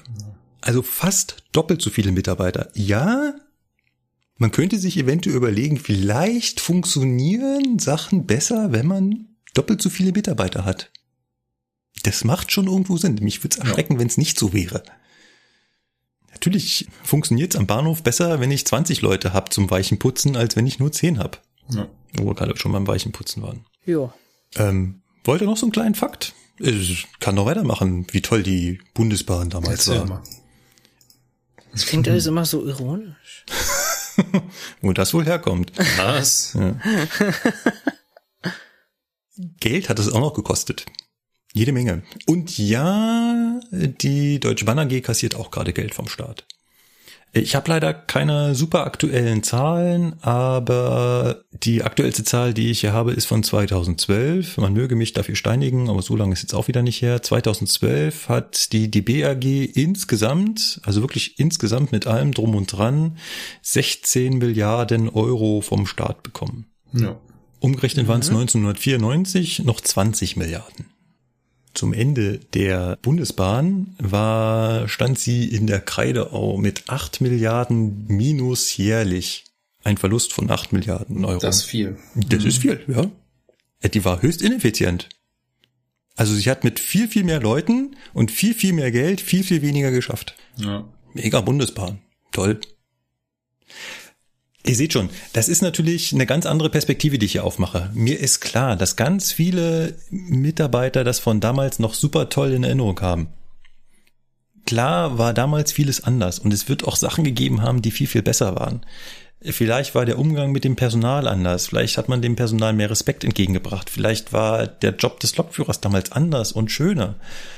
Aber dieses Tollreden der Bundesbahn, das regt mich auf.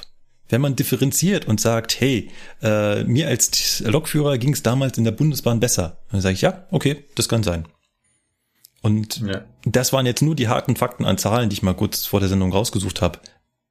Fragt mal Fahrgäste, die vor 1994 mit der Bundesbahn gefahren sind. Die dir erzählen, wie dreckig und runtergeranzt die Züge waren, wie unfreundlich das Personal war. Ja. Und ich glaube, da sind wir mittlerweile bei ganz anderen Größenordnungen. Und noch eine kleine Perspektive, und dann mache ich den, den, den Aufreger hier zu.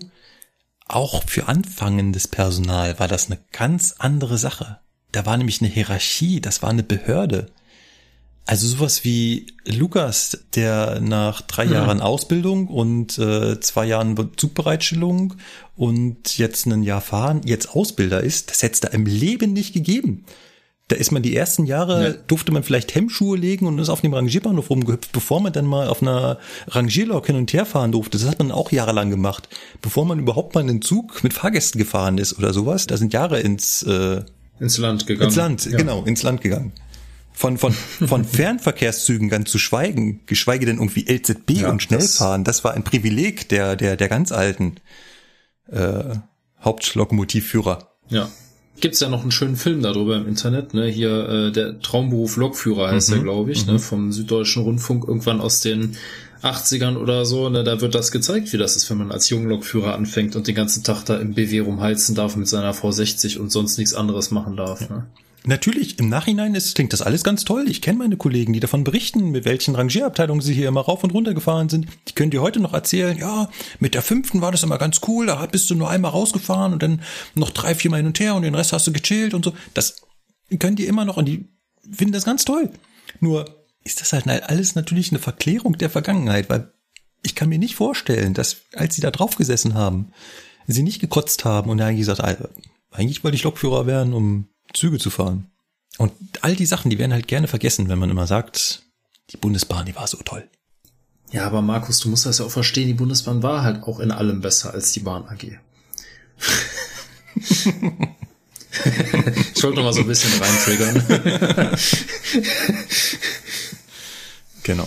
Dann würde ich meinen kleinen Aufreger hier beenden. Ich komme langsam wieder runter und damit ich mich beruhigen kann, wird uns Sebastian jetzt eine Geschichte erzählen. Aber auch nur ganz kurz, weil ich mich nicht vorbereitet habe. So, mehr oder weniger. Beim letzten Mal hast du uns ja die Geschichte erzählt, wie die Spurweite bei unserer Eisenbahn entstanden ist. Ja, ähm, wollen wir ganz kurz Feedback einfließen lassen. Das fand ich ganz interessant. Es gab nicht viel dazu, aber ein Kollege hatte, ich glaube, getwittert dazu und geschrieben, dass auch, wie hatte er das, die Maße der Rakete, mit der wir zum Mond geflogen sind, ich paraphrasiere jetzt, hing von dieser Spurweite ab. Also im Prinzip hat Stevenson damals schon über ähm, die Größe der Mondrakete äh, entschieden. äh, Okay. ja, ihm, ihm wurde da auch, auch widersprochen. Äh, da ging es darum, dass man natürlich Teile ähm, halt mit der Eisenbahn transportiert hat und das natürlich gewisse Grenzen setzte. Stichwort Mhm. Ja. Lichtraumprofil. Und äh, Ja gut, da, in den USA transportieren die ja ganze Flugzeugrümpfe, ne? Von Boeing mit der Bahn. Das ist halt auch krass. Das ist so geil. das kannst du hier gar nicht machen. Dafür haben wir hier viel zu enge Kurvenradien und so weiter. Das ist, glaube ich, nicht möglich. genau. Gut, Da fällt mir auch noch eine Geschichte ein, die ich mir für später aufgehoben habe, auf jeden Fall. schreibst dir auf, aber jetzt, Sebastian, deine Bühne. Ja, ich würde da gleich mal anschließen, und zwar allgemein, wie sich die Eisenbahn entwickelt hat.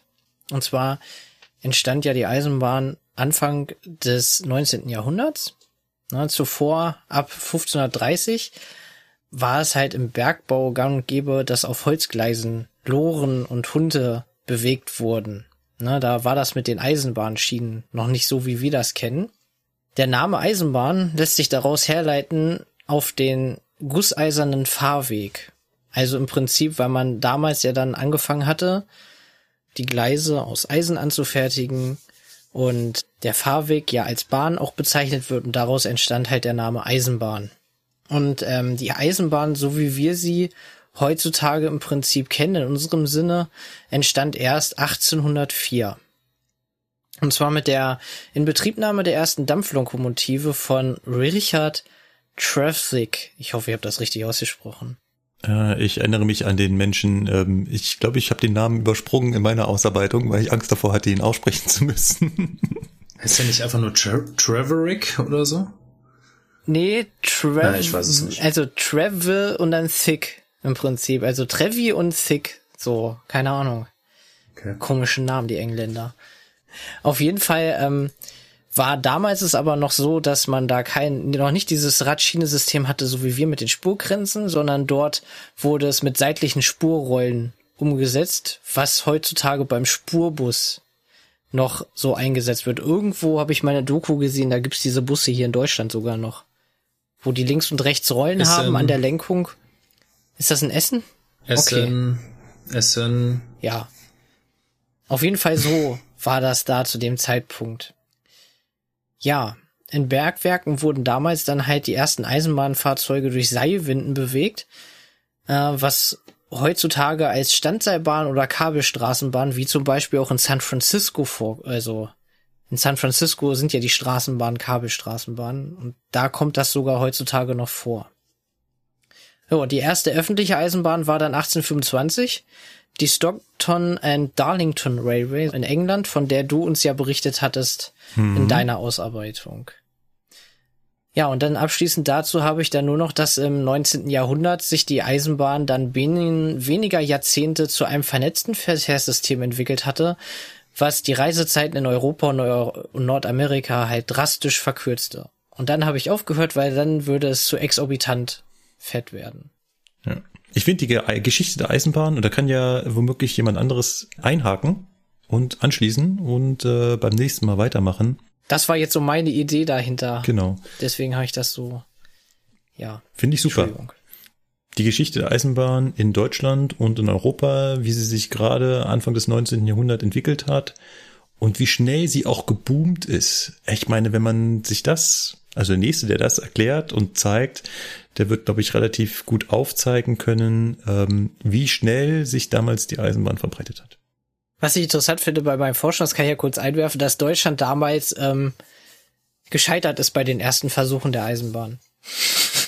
Dass da die Lokomotiven explodiert sind und so. Ja, und ja. ich habe da nur drüber geflogen und ja, war sehr interessant. Aber das kann man sich für die nächsten Geschichten dann aufheben. Genau, definitiv. Äh, zum Beispiel die Geschichte der ersten Eisenbahn und warum sie denn aus England kam. Ja. Gut, das war unsere kleine Geschichte und dann machen wir weiter und kommen in unsere Presseecke. Prall gefüllt, drei Artikel haben wir.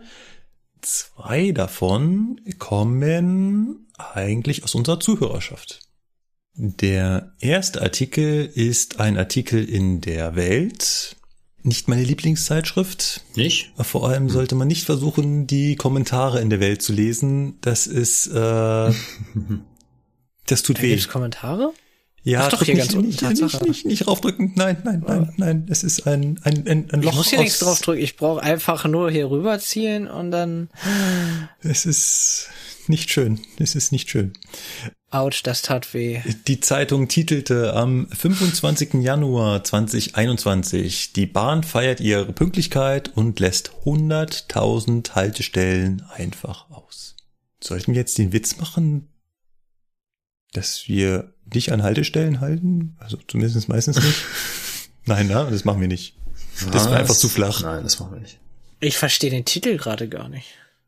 Ja, die Bahn feiert ihre Pünktlichkeit und lässt 100.000 Haltestellen einfach aus. Wieso lassen wir 100.000 Haltestellen aus? Ich, das kapiere ich jetzt nicht. darum geht's ja in dem Artikel. Die Welt schreibt, die Corona-Krise wirkt. Endlich. So jedenfalls jubelte die Deutsche Bahn in der vergangenen Woche, als sie stolz verkündete, die Züge des Staatsunternehmens waren so pünktlich wie seit 15 Jahren nicht mehr. Insgesamt 81,8 Prozent aller ICEs, ICs und ECs seien nach Plan unterwegs gewesen.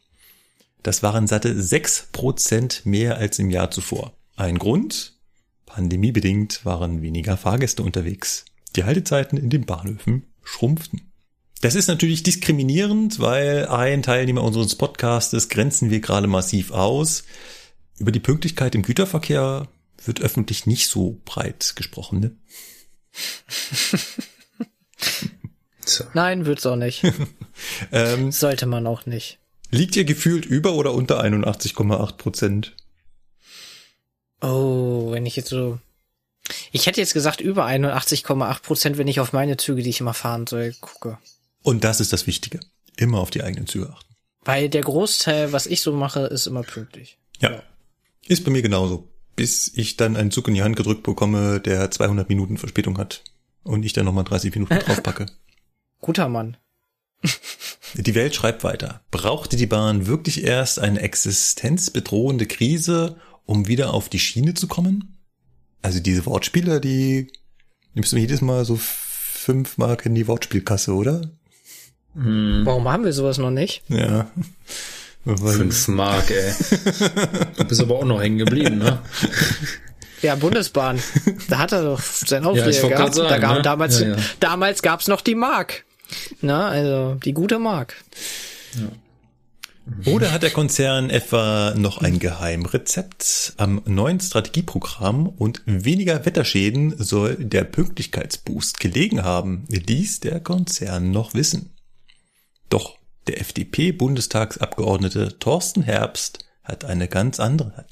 Doch der FDP-Bundestagsabgeordnete Thorsten Herbst hat einen ganz anderen Verdacht. Lässt die Bahn ihre Züge nämlich einfach vollständig ausfallen oder überspringt der ICE wieder mal den Stopp in Wolfsburg ersatzlos, dann fließt das gar nicht in die Pünktlichkeitsstatistik ein. Und so fragte Herbst nach, wie viele Fernzüge bei der Bahn im vergangenen Jahr ausfielen und wie viele Halte ersatzlos gestrichen wurden. Enak Ferlemann, toller Name, Enak Ferlemann ist der Beauftragte der Bundesregierung für den Schienenverkehr und Staatssekretär im Verkehrsministerium. Seine Antwort liegt weltexklusiv vor. Demnach wurden im Jahr 2020 insgesamt 4230 Fernzüge ersatzlos gestrichen. Im Vorjahr waren es noch 3699, also 4230 letztes Jahr und im Jahr zuvor 3699. Zudem sind genau 99.652 Fernverkehrshalte ersatzlos ausgefallen. Das sind 12 ausgefallene Fernzüge und 274 ausgefallene Halte am Tag. So. Bitte was? Warte mal. Wenn man das so liest, hat man das Gefühl, wir lassen einfach alle Halte weg und fahren von München nach Köln einfach durch. Das kann nicht stimmen. Zwölf ausgefallene Fernzüge und dadurch dann 274 ausgefallene Halte am Tag. Das würde bedeuten, dass ein Fernzug, sage ich jetzt mal ein ICE, 22,8 mal hält. Also fast 23 Mal. Na, das- so steht's ja Welcher nicht da. Fernzug macht das? Nein, nein, so steht's ja nicht da. Ja, da steht ja, das sind zwölf ausgefallene so. Züge und zusätzlich oder halt auch, also und 274 ausgefallene Halte. Und ähm, du hast ja eigentlich schon einen Kasus Knacktus dabei erwischt. Ich glaube nämlich, dass in den 274 Halten die zwölf ausgefallenen Züge auch schon mitgerechnet sind. Also, hier steht, dass durchschnittlich zwölf Züge am Tag ausfallen. Wir nehmen mal die äh, Runterrechnung auf den Tag, weil mit den großen Zahlen zu arbeiten ist immer ein bisschen schwer. Zwölf Züge fallen am Tag aus. Wenn jetzt der Zug von, was nehmen wir, Berlin nach München fährt, dann hält er in Berlin Ostbahnhof, Berlin Hauptbahnhof, äh, Spandau, Wolfsburg, Hannover, äh, Göttingen. Ja. Kassel, Wilhelmshöhe, dann. Genau. Und dann Genau. fahren sie über. Fulda, Würzburg. Stimmt, Fulda ist ja noch dazwischen. Äh, Genau. Fulda ist auch noch da. ne? Genau, Fulda, aber ja, aber in Würzburg kommen sie glaube ich nicht, weil dann fahren sie ja direkt nach München, wenn die wie Ach so, äh nee, ich glaube, die die es gibt auch die, die dann noch über Stuttgart fahren, aber nehmen wir mal nehmen wir mal die, fahren wir mal so lang äh, Würzburg, ähm, Nürnberg, Ingolstadt, München. Ähm, äh, reicht meine beiden Hände nicht mehr aus, ich glaube, es waren gerade elf. Das heißt, elf mal zwölf sind irgendwas um die 120, ne? 132. Also die Hälfte der ausgefallenen Halte gehen schon auf die ausgefallenen Züge zurück, will ich damit sagen. Und versteht, was Ach ich so. sagen will? Jetzt ja. So. Ja. Das heißt, es bleiben noch rund 150 ausgefallene Halte. So. Man könnte jetzt naiv denken, hm, ja, der lässt halt, wie hier geschrieben wurde, einfach mal Wolfsburg zwischendurch aus, um dann schneller zu sein. Ich glaube ich, das ist nicht so. Was hier als Antwort zurückkam, ausgefallene Halte, ist ja immer, wenn ein Zug hat ja einen planmäßigen Fahrplan, ne? Ein Jahresfahrplan, wo halt drin steht, er fährt Ja. von A nach B über C. Jetzt könnte es aber natürlich sein, dass aufgrund von Baumaßnahmen er nicht von A nach B über C fährt, sondern er zum Beispiel gar nicht bis nach B kommt, sondern schon vorher endet. Hatten wir, glaube ich, in der letzten Folge mal kurz angesprochen, dass eine ganze Zeit lang die Züge nicht von Bonn gestartet sind, sondern von Köln, obwohl der Fahrplan Bonn vorsah. Genau. Das heißt, bei jedem Zug fällt da plötzlich ein Halt weg. Einfach nur, weil Baustellen bedingt der nicht angefahren wird. Das gleiche ist, wenn ein Zug umgeleitet wird und deswegen einen Halt auslässt. Dann hat man auch einen Haltausfall. Wenn ein Zug teilweise ausfällt, und das hat man ja schon mal öfter, dass ein Zug vorzeitig endet, dann fallen ja alle Halte danach aus und gehen da drin mit ein. Wenn ein Zug also zum Beispiel so stark verspätet ist oder wenn ein Zug einfach defekt ist, Triebfahrzeugschaden, nicht mehr weiterfahren kann, Strecke gesperrt ist, nicht mehr weiterfahren kann, dann fallen ja alle Halte, die dann hinterkommen, aus und gehen auch wieder in diese Statistik ein. Und wenn man diese ganzen Gründe so im Hinterkopf hat, dann erscheinen diese 100.000 Halte, die im Jahr ausgefallen sind, nicht mehr ganz so groß. Wenn wir das nochmal äh, vergleichen, wir haben 4230 Fernzüge, die ausgefallen sind. Wenn jeder Fernzug durchschnittlich ungefähr an 10 Halten hält, sind das allein schon 42.000 Halte, die ausfallen. Ja. Und der Rest sind halt sehr gut Sachen, Baustellenabweichungen, Zug endet früher aus Gründen und so weiter. Und es ist halt nicht so, und das impliziert halt, glaube ich, der Artikel, wenn man den so liest, als wenn die Bahn absichtlich irgendwelche Halte auslässt, damit sie schneller ist und äh, pünktlicher fahren kann und damit ihre Pünktlichkeitsaspekt, also ihre Pünktlichkeitsstatistik äh, manipuliert. ja. Was der Artikel auch impliziert, ist ja, dass wir das absichtlich machen würden, oder? Wenn man das so liest, klingt das so, als ob da jemand in einem Büro sitzt und sagt, hm, wir liegen schon wieder unter 80 Prozent. Betriebszentrale? Morgen fällt Zug sowieso aus. Der ist sowieso mal so viel verspätet. Hm. Katsching. So, ha, sind wir wieder über 80 Prozent. Nee, Leute, so funktioniert das doch nicht. Also klar ist jeder ausgefallene Zug Kacke. Brauchen wir gar nicht darüber diskutieren. Aber die lassen wir doch nicht ausfallen, damit wir dann sagen, hey, wir sind pünktlich. Nicht? Glaub nicht, nein. Also ich arbeite nicht in der, Ab in der Abteilung. Ich kann mir das ganz, ganz, ganz schwer vorstellen. Ähm, klar, ich, ich, ich fände das total super, wenn man diese Pünktlichkeitsstatistik anders aufbaut und sagt, da gehen auch irgendwie Züge ein, die halt nicht fahren, weil es einfach das fairere, die fairere Vergleichszahl wäre. Aber es ändert nichts daran, dass wir Züge nicht absichtlich nur für die Statistik ausfallen lassen. Und auch ja. Halte lassen wir nicht absichtlich, also nur der Statistik halber aus. Ja. So ist es. Das wirkt immer so, als ob wir äh, da unseren Arbeitgeber verteidigen wollen würden, oder? Und als ob wir da schön reden. Das will ich gar nicht. Mich ärgert bei so Artikeln immer nur, dass sie nur halt immer so äh, von der falschen Seite kommen. Ähm, inhaltlich finde ich es halt immer ein bisschen schwach, einfach nur hohe Zahlen zu sehen und sagen, ha, da haben wir wieder was. Das ist so ein, so ein Klassiker auch bei Verspätungen, ähm, Verspätungsminuten zusammenrechnen. Im Jahr macht die Deutsche Bahn fünf Millionen Verspätungsminuten. Wo jeder sagt, oh mein Gott, fünf Millionen Verspätungsminuten, das ist ja der Hammer. Und sagt, ja, wir fahren 10.000 Züge am Tag. Wenn jeder ja. nur eine Minute Verspätung hat, haben wir schon 10.000. Ähm, wisst ihr, was ich meine? Ich, diese Argumentation mit den Zahlen ist halt immer ein bisschen schwer, wenn man denn nicht hinschreibt, was es mit diesen Zahlen auf sich hat.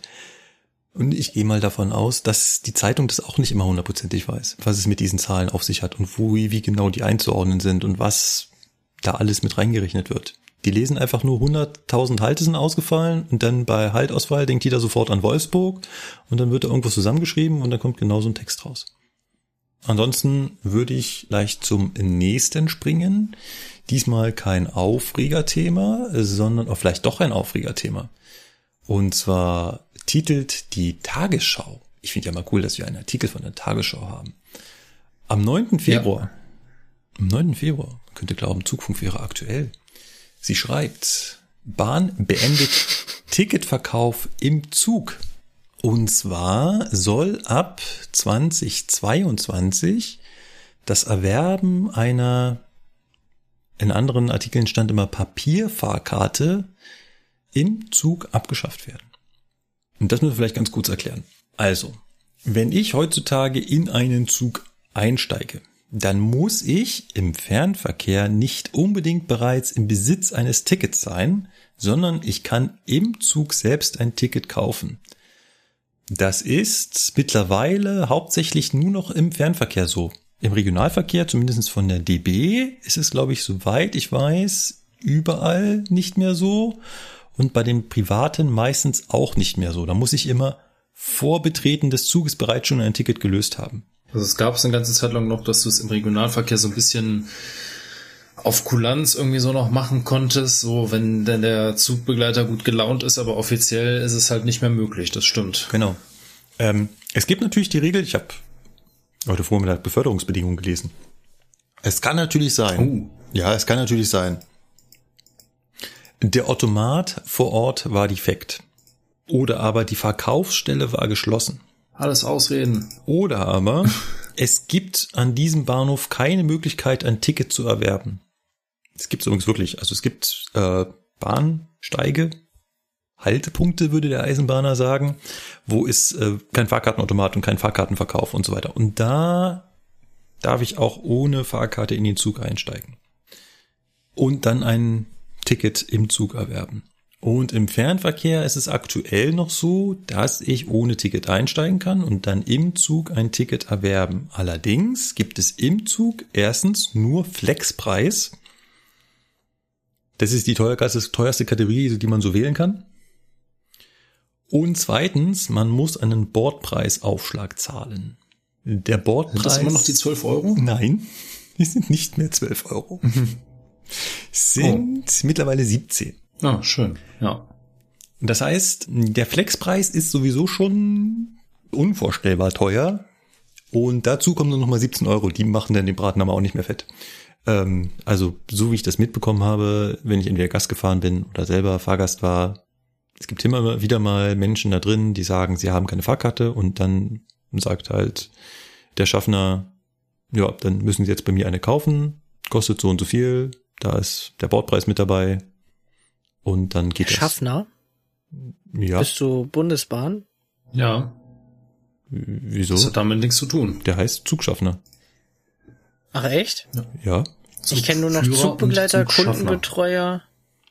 Zug Okay, ist das bei Fernverkehr doch noch so Begrifflichkeiten. Okay, das wusste ich. Das sind die Begriffe, die in unseren Richtlinien stehen. Zugschaffner und Zugführer. Okay. Kundenbetreuer ist das, was du im Nahverkehr hast. Heißt es ja Ja, genau, das kenne ich ja. Genau. alles, ja, aber Kundenbetreuer. da ist es ja kein Schaffner mehr, deswegen. Ja, da ist es kein Schaffner mehr. Ah, okay. Aber äh, ich äh, immer wieder mal wieder ähm, gibt es Leute, die halt diese Person benennen wollen und dann so ganz vorsichtig sagen, ja, irgendwie der Schaffner. Aber das heißt bestimmt nicht mehr so. Wo ich mir denke, doch, das ist der Schaffner. Ja. Du weißt so. Genau. Und von dem kann er dann ein Ticket erwerben. Ich glaube mittlerweile sogar mit Karte und so. Das geht. Aktuell noch. Aber jetzt kommen wir wieder zurück zu dem Artikel von der Tagesschau. Ab 2022 möchte die Bahn das nicht mehr. Möchte also diesen Ticketverkauf im Zug ganz abschaffen. Ihr Argument, es würde eh kaum noch genutzt. Ich finde, Ja. können uns darüber gleich mal unterhalten, aber es hat sich auch schon jemand zum Wort gemeldet, der sich immer zu Wort Ja, meldet. unser Liebling, ne? ja, unser Liebling natürlich. Der Ehrenvorsitzende Karl-Peter Naumann. sagte der Tagesschau, das sei kein großer Verlust. Nach ihrer Beobachtung nutzen diesen Fahrkartenverkauf im Zug vor allem Geschäftsleute, denen es auf das Geld an sich nicht ankommen. Und die könnten dann ja auch die neuen Methoden nutzen, also Ticket zum Beispiel per Handy erwerben. Was dann übrigens auch bis kurz vor der Abfahrt des Zuges noch möglich ist. Genau. Ähm, ja. Was denkt ihr so spontan dazu? Ich habe es noch nie in Anspruch genommen. Also ich würde es auch nicht vermissen. Ja, ich auch nicht. Ähm, für die älteren Kundschaften, ich habe das mal miterlebt, da haben ältere Herrschaften halt Fahrkarten gekauft, aber die sind ja irgendwann auch weg. Wir müssen äh, bei Gastfahrten im ICE sowieso ja keine Tickets kaufen. Sonst fahre ich ja privat fast gar nicht mit der Bahn. Wir müssen über den DB-Navigator bei den ganzen Privatbahnen müssen wir jetzt Tickets kaufen. Und Ja, stimmt, das ist so eine Cargo-Besonderheit, ne? Ja, genau. Das da haben wir jetzt so eine Kreditkartennummer Dingsbums da bekommen. Das ist anscheinend so eine Abrechnungsstelle, die wir da angeben und darüber wird das alles dann abgebucht. Ja, und ja, das muss äh, uns wurde halt explizit gesagt, denkt daran, das vor der Fahrt zu machen, also zwei, drei Minuten vorher, sonst, weil wenn der Zug abgefahren ist, kann man kein Ticket mehr kaufen. Das ist so das einzige Manko. Problematisch wird's dann, wenn man ähm, zwischen Fulda und Kassel ja, ich glaube, zwischen Fulda und Kassel Gastfahrt fahren. Da müssen wir nämlich eine Haltestelle äh, über Fulda hinaus wählen, damit wir ein Ticket kaufen können. Ansonsten wird das nicht angezeigt oder so. Ah, Kantus, ne? komisch. Fährt er. Genau, Kantus ist das. Und äh, zwischen Kassel und Bebra können wir da auch noch kein Ticket über Navigator kaufen. Dafür kriegen wir vom Gruppenleiter mal so einen Stapel Papier. Ah ja. Also Tickets, ganz normal. Äh, Das Argument mit den älteren Fahrgästen ist auch das, was ich ähm, gehört habe, was da angebracht wird. Und das ist natürlich nicht von der Hand zu weisen. Es ist natürlich, ähm, sag ich mal, eine relativ geringe Hürde, so eine Fahrkarte zu erwerben. Die Frage ist nur, machen die das wirklich? Also wenn ich mir vorstelle, meine Eltern würden sich niemals so in den Zug setzen und im Zug selbst eine Fahrkarte kaufen, weil das wäre denen schon viel zu teuer und viel zu unsicher, hm, ob das dann wirklich geht und wie ist das mit der Bezahlung und die gehen viel lieber vorher drei Wochen an den Schalter und lassen sich das da machen. Das heißt, ich glaube gar nicht, dass das Argument so funktioniert im Fernverkehr. Also ich glaube gar nicht, dass das die Alten betrifft. Das denke ich auch nicht. Na, Ich kann mir auch nicht vorstellen, dass das viele machen. Also es machen schon hin und wieder Leute, aber dann wäre ich tatsächlich auch bei Karl-Peter Naumann sagen, das machen halt vor allem Geschäftsleute, die halt noch schnell in den Zug springen und denen das, also das Geld nicht egal ist, aber denen es wichtiger ist, die Zeit gespart zu haben, als das Geld. Ja. Ach so. Die können das dann auch auf dem Handy klicken. Ähm, es gibt noch ein Pro-Argument und ein Kontra-Argument. Ein Kontra-Argument, das bringen vor allem die Gewerkschaften, also EVG und GDL. Interessanterweise wird hier im Artikel nur die EVG erwähnt. Ich habe jetzt mit einem Kollegen von der GDL gesprochen und der da ganz vehement äh, dazwischen gesprungen, äh, Einspruch erhoben hat und gemeint hat, das, wir haben bei der GDL da gesagt, dass das blöd ist, weil das höchstwahrscheinlich natürlich mehr Unmut gegenüber den äh, Zugbegleitern bringt. Jetzt aktuell ist es natürlich, wenn Sie jemanden erwischen, in Anführungszeichen, der keine Fahrkarte hat, immer sehr einfach noch zu sagen, ja, aber Sie können bei mir ja noch eine kaufen. Dann kann man die Leute halt wieder runterbringen. Und wenn diese Möglichkeit in Zukunft dann nicht mehr da ist, ist es einfach schwerer für die Zugbegleiter eventuell in dem Moment, weil sie müssen dann die volle Fahrpreisnacherhebung kassieren. Und das ist halt Fahrpreisnacherhebung heißt den doppelten Fahrpreis mindestens jedoch 60 Euro. Übrigens den doppelten Fahrpreis, das ist, er wird auch kaum angewendet, äh, aber rein theoretisch, wenn du von Berlin nach München fährst und wirst kurz vor München erwischt, dann müsstest du den doppelten Fahrpreis von Berlin nach München zahlen. Was deutlich mehr sind als 60 Euro. Ah, das wird nicht angewendet. Von welchem Ticket geht man denn da aus? Ja, das ist dann Vom wahrscheinlich Flexpreis wieder, ja, oder? das ist wahrscheinlich vom Flexpreis, aber dann müsstest du dem äh, äh, Fahrgast ja nachweisen, dass er wirklich in Berlin eingestiegen ist und wirklich ab Berlin Mhm. keine Fahrkarte hat. Ähm, wie das genau gemacht wird, äh, weiß ich nicht. Äh, vielleicht können wir an der Stelle auch wieder das Feedback einfließen lassen. Ja, es wird immer wieder gefragt, ob wir nicht einen Zugbegleiter mal uns ranholen können, also einen Zugschaffner, Zugführer. Wäre sicherlich auch für solche Aspekte interessant. Vor allem, wie so mit Fahrgästen umgegangen wird, auch mit renitenten Fahrgästen. Aber das ist so ein Kontraargument, was da die Gewerkschaften anbringen, was schon nachvollziehbar ist. Also da muss man sich überlegen, wie man damit umgeht. Auf der anderen Seite ein Pro-Argument ist, ich würde sagen, es gibt einen nicht zu vernachlässigenden Anteil an Menschen, die einfach einsteigen und sagen, naja, wenn sie kontrolliert werden, dann sagen sie halt, dass sie kein Ticket haben und eins kaufen müssen. Und es gibt halt viele Strecken, gerade Kurzstrecken, die man so mit dem ICE, sag ich mal, sehr kostengünstig befahren kann. Hm. Also nimm mal Damit würden sie ja den, den Leuten einen Strich durch die Rechnung auf jeden Fall machen, ne? Definitiv. Also gerade so im Bereich, also im, im, im Ballungsgebieten, wie zum Beispiel München oder auch bestimmt Köln oder Ruhrgebiet, wo man halt sehr schnell mit dem ICE, sage ich mal, die S-Bahn ersetzen könnte oder so ein Regionalexpress oder so, setzt man sich halt rein. Und dass man auf diesen kurzen Strecken halt kontrolliert wird, ist halt relativ unwahrscheinlich, weil also so viele Schaffner sind nicht an Bord. Und mit so ein bisschen Übung kann man ja gucken, wo die an der Tür stehen. Steige ich halt in den Wagen ein, wo sie weit weg sind. Und wenn ich eh nur eine Station fahren will, was weiß ich, nehmen wir mal zum Beispiel Köln und was kommt danach? Äh, Wuppertal. Wie lang, wie weit ist das? Ja, das kommt relativ dicht an. Also mit, mit dem äh, ICE ist das, sind das 20 Minuten. Ja. Köln-Wuppertal. Genau, so. Ne? Wenn Also ich das halbwegs mich gut positioniere in Köln am Zug, dann schaffe ich es doch ohne Probleme von Köln nach Wuppertal zu fahren, ohne dass ich kontrolliert werde. Daher, ja, Und wenn ich dann nochmal kontrolliert werde, von mir aus äh, einmal in der Woche, dann bezahle ich halt einmal den Flexpreis plus 17 Euro. Bin ich immer noch billiger, als wenn ich da jedes Mal ein Ticket ziehen müsste. Und den mache ich natürlich einen Strich ja gut, Rechnung. diese Richtung gibt's ja schon lange. Ne? Ja. Also das machen ja viele, also Ja. würde ich jetzt mal unter, unterstellen, das machen relativ viele Leute, die rechnen genau so. Ja. Ja, Ne? definitiv. Aber den würde ich natürlich nur einen Strich durch die Rechnung machen. Und wenn wir gerade schon bei der Rechnung sind, äh, ich kenne eine kleine Story, da war ich noch bei Regio und die hat mir die Zugbegleiterin erzählt und das fand ich so geil.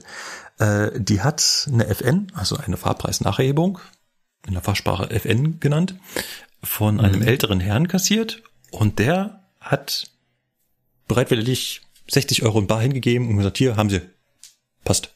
Und da war sie ganz verdutzt Okay. und hat ihn gefragt, ja warum? Und er sagt, er ist gerade von Berlin hier runtergefahren und niemand, und er wollte eine Fahrkarte im Zug kaufen, niemand kam vorbei und da sind die 60 Euro ja ziemlich billig. Ist der Hammer, oder? Recht hat er. Geil. Ja, ist ja so. Ja. Also er wollte, er wollte eine Fahrkarte kaufen, aber es hat ihn halt niemand kontrolliert. Es hat halt irgendwie keine Vollkontrolle stattgefunden in dem Zeit, in, in dem Bereich, wo er eingestiegen oder gefahren ist. Und das erste Mal, dass er kontrolliert wurde, war halt dann zum Schluss auf den letzten Kilometern in meinem Regionalexpress. Und im Regionalexpress kann man keine, kein Ticket kaufen. Also hat die Kollegin halt die 60 Euro abkassiert und die waren natürlich um Längen billiger als die Gesamtfahrpreis. Natürlich hätte die Kollegin jetzt sagen müssen, äh, warten Sie mal einen Moment, Sie sind schon, ich weiß nicht, ob es Berlin war, es war relativ weit weg, da schon zugestiegen, dann muss ich Ihnen ja eigentlich den doppelten, ne? Hat sie nicht gemacht. Hm. Ja. Das wäre nicht gut ausgegangen. Aber solche Geschichten gibt's halt. Und da würde ich halt überall so einen Strich durch die Rechnung machen. Von daher, das wäre noch so mein Pro-Argument dafür. Wenn wir schon gerade bei den Gewerkschaften sind, vielleicht ein kleiner Satz dazu. Es sieht immer noch nicht gut aus. Was? Was meinst du? Es droht immer noch zu eskalieren. Es drohen immer noch Streiks. Es gibt immer noch keine Einigung. Immer noch fahren alle Parteien auf Konfrontationskurs. Ja, das stimmt. Ach, möchtest du da euch drauf hinaus? Ich dachte, das hat sich bald erledigt mit dem TEG. Da hat sich noch gar nichts erledigt und ähm, ich hoffe nicht, dass wir das auf dem Rücken unserer Fahrgäste austragen. Weil, Frage, ähm, das heißt, das Tarifseinheitsgesetz gibt es jetzt immer noch nicht. Oder doch? Doch, das Weil ich dachte, das, das läuft jetzt, oder nicht? Hä? Äh, das, ja, ist etwas, ist, oh. das ist etwas komplexer, aber ähm, die GDL wird sich gegen die Anwendung dieses Gesetzes wehren. Mal abgesehen ja, davon, dass sie, richtig so. Mal abgesehen davon, dass sie dagegen klagt, das auf der einen Seite, aber sie wird sich halt im Zweifelsfall auch mit Streiks dagegen wehren. Die wird und das, also ich kann mir vorstellen, dass das eskalieren wird, wenn DB und EVG sagen, sie wenden jetzt das Tarifeinheitsgesetz an und in den Firmen XYZ haben wir eine EVG-Mehrheit, da haben wird hat die GDL nichts mehr zu sagen. Und dann sagt die GDL einfach, gut, dann werden diese Firmen ab jetzt bestreikt. Ach, das darf man dann doch machen. Ich dachte, dann darf man nicht streiken. Hä? Oh, okay. Ja. Haben sie das Gesetz wurde doch gemacht, damit wir nicht mehr streiken können. Äh, das ist eine Diskussion. Ja, das wurde doch damals aus dem Boden, das wurde doch damals aus dem Boden geholt, weil wir ja gestreikt haben und es geht nicht, dass die, dass die hier alles flachlegen, wir brauchen irgendwas. Und dann kam ja dieser wunderschöne Nahles, hier, dann dürfen die nicht mehr. Und dann, ja. Mhm. Ich glaube nicht, dass das so einfach funktioniert.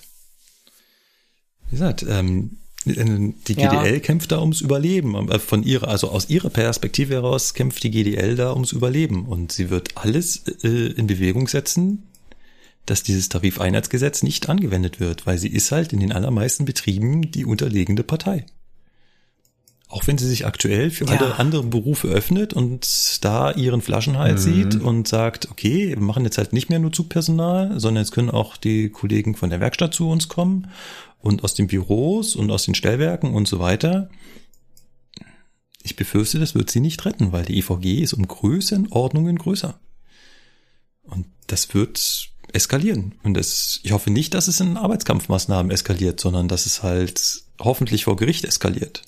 Weil Arbeitskampfmaßnahmen würde bedeuten, wir streiken. Und mit wir heißt ja. wir in der Gesamtheit der Lokführer. Ah, ich muss eins dazu sagen, die EVG ist halt für uns Lokführer nicht tragbar. Lass uns darüber bitte nicht diskutieren. Ich stecke da auch zu wenig drin. Ja, also, Entschuldigung. Also ich mag die GDL nicht verteidigen und ich mag die EVG nicht verteidigen. Ich bin bei keinem von beiden Mitglied aus Gründen und ähm, ich mag beide nicht verteidigen. Ich stecke da viel zu wenig drin. Soll jeder auch selber ja entscheiden, was er macht. Ne? Genau. naja. War halt meine Meinung. Ich habe meine Meinung geäußert ja. und jetzt können ja. sie mich alle niederbuttern hier. Macht glaube ich keiner. Macht glaube ich keiner. Gut. Sehen wir dann. Aber wo wir schon mal bei dir sind, Sebastian, du hast den dritten Teil der Presseecke beigetragen. Genau, und da sind endlich mal ein paar mehr Daten und Fragen und Antworten zur DAK, der digitalen automatischen Kupplung. Für Leute, die das interessiert. Habe ich mich auch ja. ein bisschen eingelesen gehabt, auch auf Twitter so ein Dokument rumgegangen ist, wo es um die DAK ging.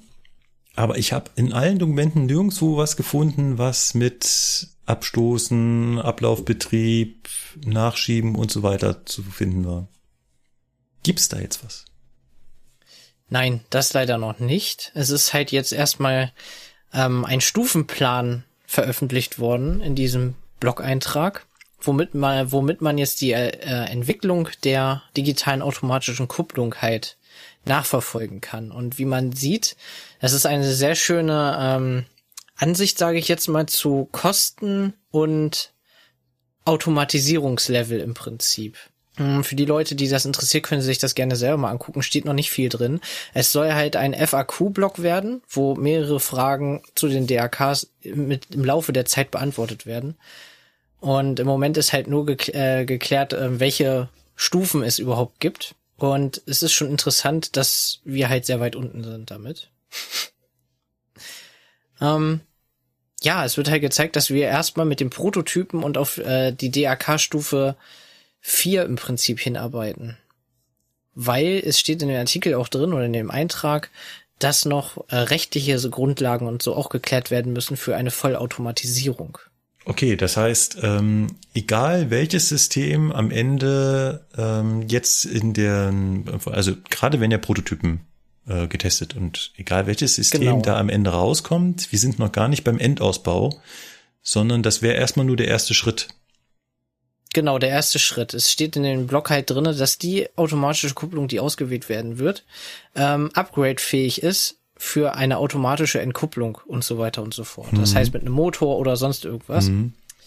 Fest steht, dass wir auf jeden Fall auf die Stufe ähm, aufbauen, dass wir halt ein automatisches Kuppeln haben von Luftstrom und Datenbusleitung. Das heißt, jeder Waggon wird auch Strom dann haben. Zudem eine EP-Bremse und halt entkuppeln teilautomatisiert. Ja. Ja, heißt wahrscheinlich, dass ein Mitarbeiter da hingeht und dann an einem Lösezug zieht oder so, der die Kupplung dann wahrscheinlich entkuppelt. Ja. Äh, Strom tatsächlich nur, das hatte ich in einem anderen Dokument gelesen, ähm, um sowas wie elektronischen Gleitschutz und Ortungssysteme zu betreiben. Also da geht's jetzt nicht so. um, Strom, um Strom für Kühlaggregate oder sowas. Ich denke mal, da wird man noch das System der Zugseilmaschine weiterhin benutzen. Äh, gibt es sowas? Oh, fünf Fragen an Cargo. Gibt es Güterzüge, die Ups. die Zugsammelschiene nutzen? Für, für Kühlaggregat, ja. Kühlaggregat, Kühlaggregate? Ja, die ja da ähm, haben wir im letzten WBT, was ich gemacht habe, war da was drin. Und zwar sind das Tragtaschenwagen, die haben in der Mitte äh, Generatoren drauf, wo die LKW-Auflieger angeschlossen werden können und die werden über die Zugsammelschiene mit Strom versorgt, damit die Dieselaggregate für den Kühl-LKWs nicht mehr laufen müssen oder Kühlcontainern und so. Also ist das eine Zukunftsversion oder gibt's das schon? Das gibt's schon, aber noch nicht sehr viel verbreitet. Ah, das, das heißt, cool. dass es ist im Moment halt in der Einführung sozusagen. Ja. Ja. Genau. Zugsammelschiene gibt's auch noch für Autotransportwagen und für ähm, Schweröltransportwagen. Okay, Autotransportwagen sind die an, äh, an den Nightjets hinten dran sind, ne, an den äh, Nachtzügen? Ja, nicht nur die, aber auch die geschlossenen, die hm. für den äh, Werkverkehr zwischen ähm, Audi und dem Hafen, welcher heißt denn das ja, weiß ich gar also nicht. Also Hafen zwischen halt. dem Audi-Werk in Ingolstadt und irgendeinem mhm. Hafen halt an der Nordsee ähm, genutzt werden. Ich weiß nicht, ob die über Bremerhaven fahren oder so. Ähm, die haben auch diese Vollwandwagen. Ich mhm. weiß jetzt nicht, wie sie heißen. Mhm. Aber ist mir nämlich damals schon aufgefallen, kann ich mich noch genau dran erinnern. Wir waren in äh, Regensburg-Prüfening auf dem SMK-Seminar. So ein Zug ist an mir vorbeigefahren und ich habe da mal hingeguckt. Ich denke mir, hä, der hat ja nur Zusammelschiene. Die ist auch von vorne bis hinten durchgekuppelt. Warum? Ja, warum? Keine Ahnung. Ich weiß nicht, ob die da beheizt werden oder was da mit denen ah, passiert. Keine Ahnung. Aber das die, musst haben, du die haben echt eine, haben. eine 1000 Volt Anlage. Das ist, glaube was du meinst, ist, glaube ich, nicht die Zugsammelschiene. Die haben Steckdosen drauf ähm, für Beleuchtung in den Waggons, weil die sind ja komplett dunkel geschlossen. Und wenn die Autos rein und rausfahren, dass da drin dann Licht ist. Das sieht so ähnlich aus. Aber wir haben da keine Anschlussmöglichkeiten für eine Zugsammelschiene. Okay. Ja. Aber es gibt auf jeden Fall, gibt's sie halt bei Kesselwagen, das ist ganz klar. Und bei diesen Autotransportwagen genau, bin ich der Meinung, gibt's sie auch. Ich gucke aber jetzt gerade nochmal. Ja.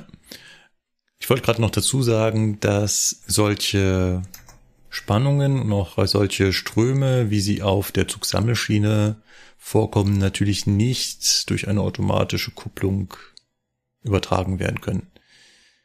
Da braucht es noch immer ein getrenntes Kabel. Das ist auch so bei unseren äh, ICEs oder auch bei allen Regionalzügen. Über diese Shaku werden keine hohen Spannungen und schon gar keine Ströme übermittelt. Das ist immer nur eine Informationsleitung. Also Sebastian, du hast offenbar recht. Äh, das ist irgendwie Beleuchtung oder so, aber es ist eine ZS-Dose. Ja, genau.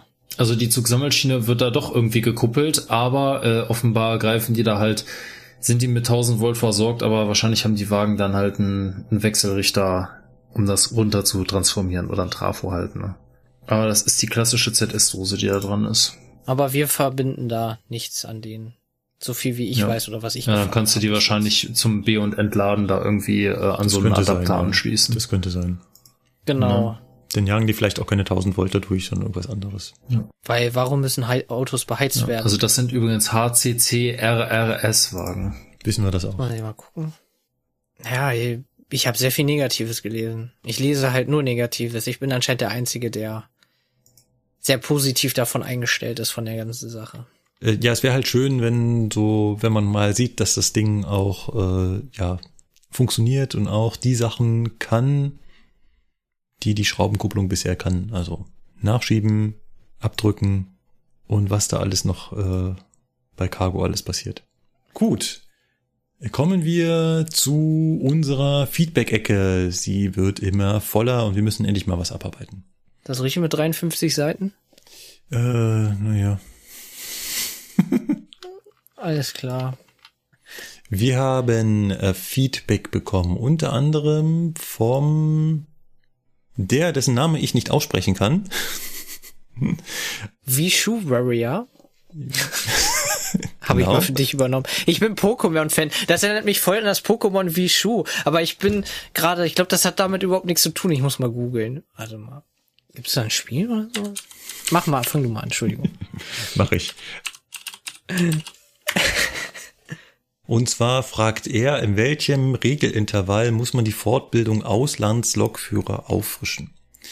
Dazu kann ich auf jeden Fall sagen, dass es diese Fortbildung Auslandslokführer nicht gibt, sondern wenn man Auslandslokführer ist, dann hat man ja die Ausbildung auf in diesem fremden Land. Wenn ich also zum Beispiel als Münchner nach Österreich fahren könnte, dann heißt das nicht, dass ich dann die Auslandslokführer-Fortbildung habe, sondern ich lerne dann, wie man ein ÖBB-Lokführer ist.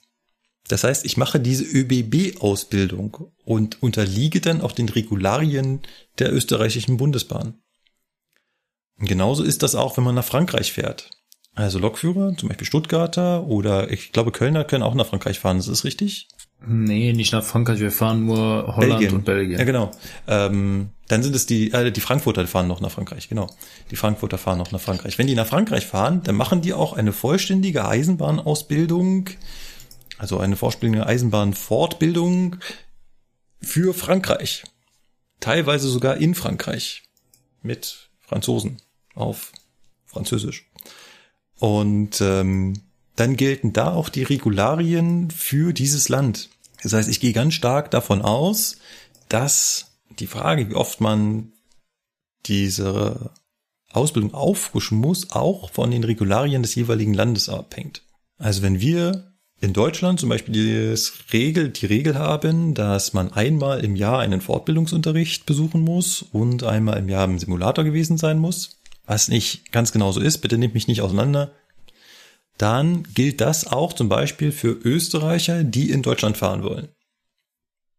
Oder für Franzosen, die in Deutschland fahren sollen. Und genauso ist das auch umgedreht. Wenn der Kölner nach Belgien fahren will, dann braucht er diese belgische Ausbildung und dann gelten auch die Regeln zum Auffrischen aus Belgien.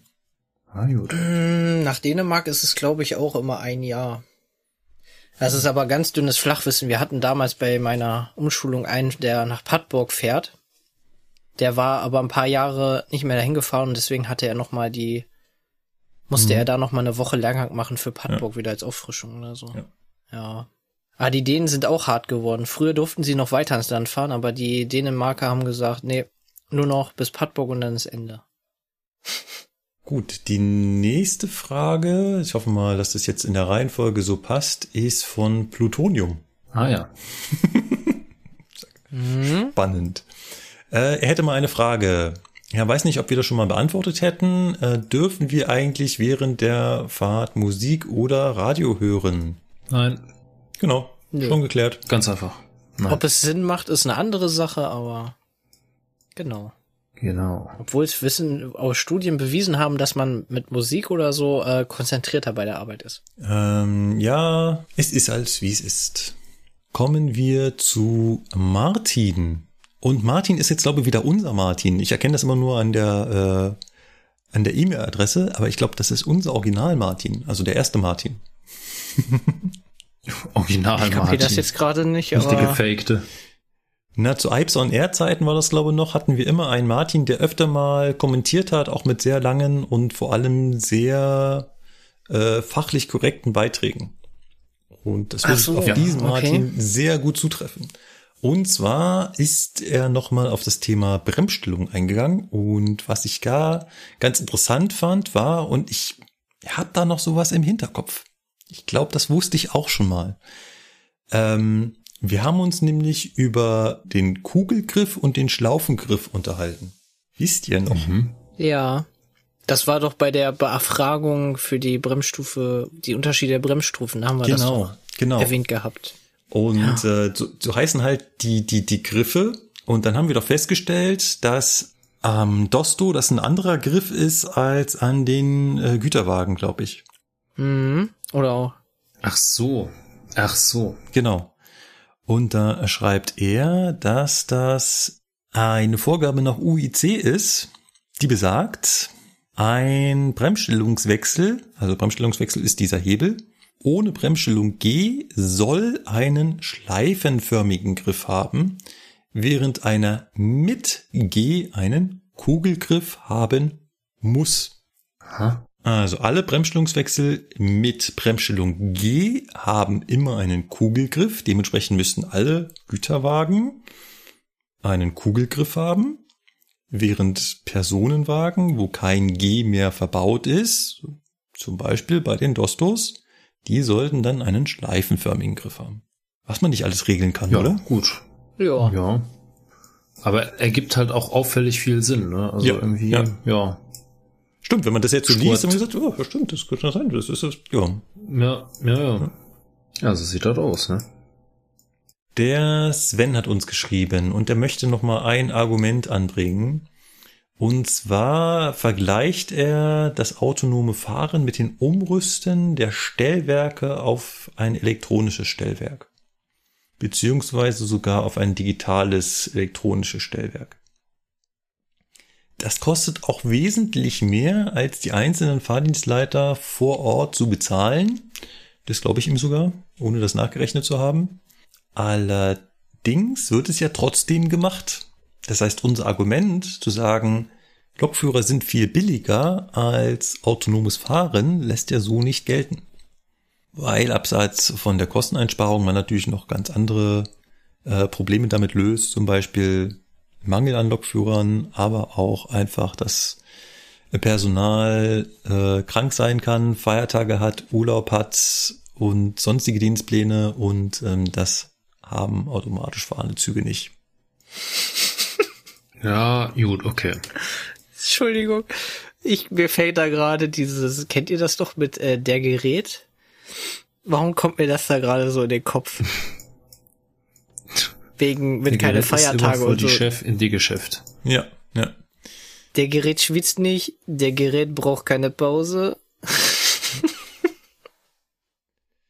Ja. Entschuldigung. Ja, hört sich jetzt doof an, aber irgendwo ist es halt so, ne? Stehe gerade voll auf dem Schlauch. ja. Was war jetzt das Schlusswort zu seinem Kommentar? Ja, das Argument war, die Bahn führt die Umrüstung auf ESTWs ja durch, obwohl Fahrdienstleiter vor Ort viel billiger werden. Ach so. Also können wir ja nicht das Argument bringen, nur autonomes Fahren wird es nicht geben, solange Lokführer billiger sind. Ach so. Das war sein Argument. Das Argument ist ja auch nachvollziehbar. Ja. Ja, stimmt schon. Ein Stück weit. Dann haben wir einen Kommentar von Jörg. Und zwar hatten wir in der Weihnachtsfolge uns ja mit, äh, mit Luxemburg beschäftigt.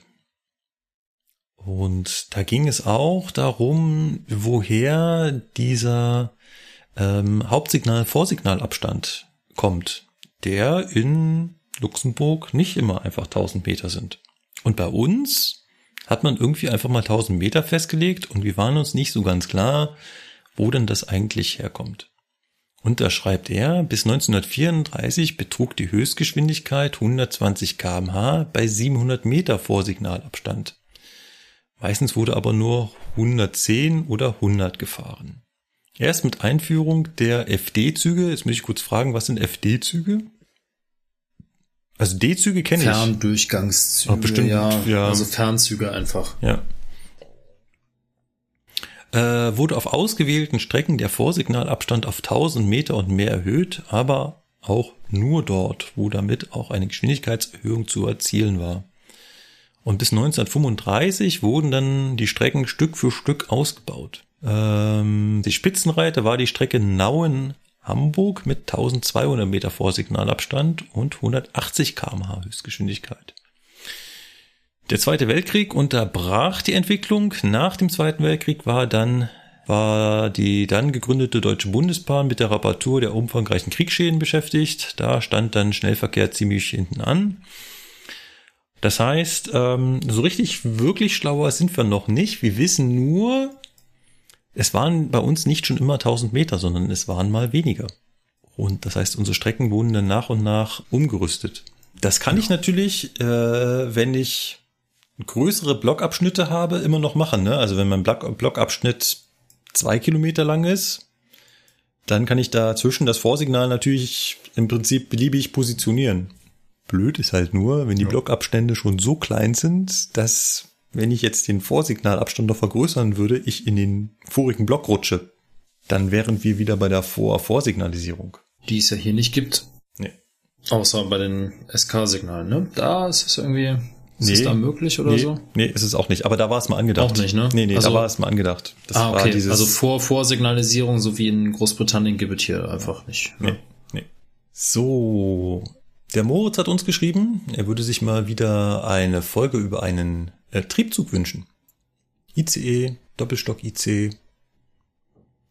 Ja, wir könnten als Thema mal uns überhaupt die ICEs vornehmen. So Stück für Stück. Frage. Ist mit Triebzug bei dem Doppelstock IC der neue gemeint, der jetzt bei Berlin fährt? Doppelstock. Vom, äh, vom KISS? Oder wie heißt der? Ist doch, glaube ich, ein KISS, ne?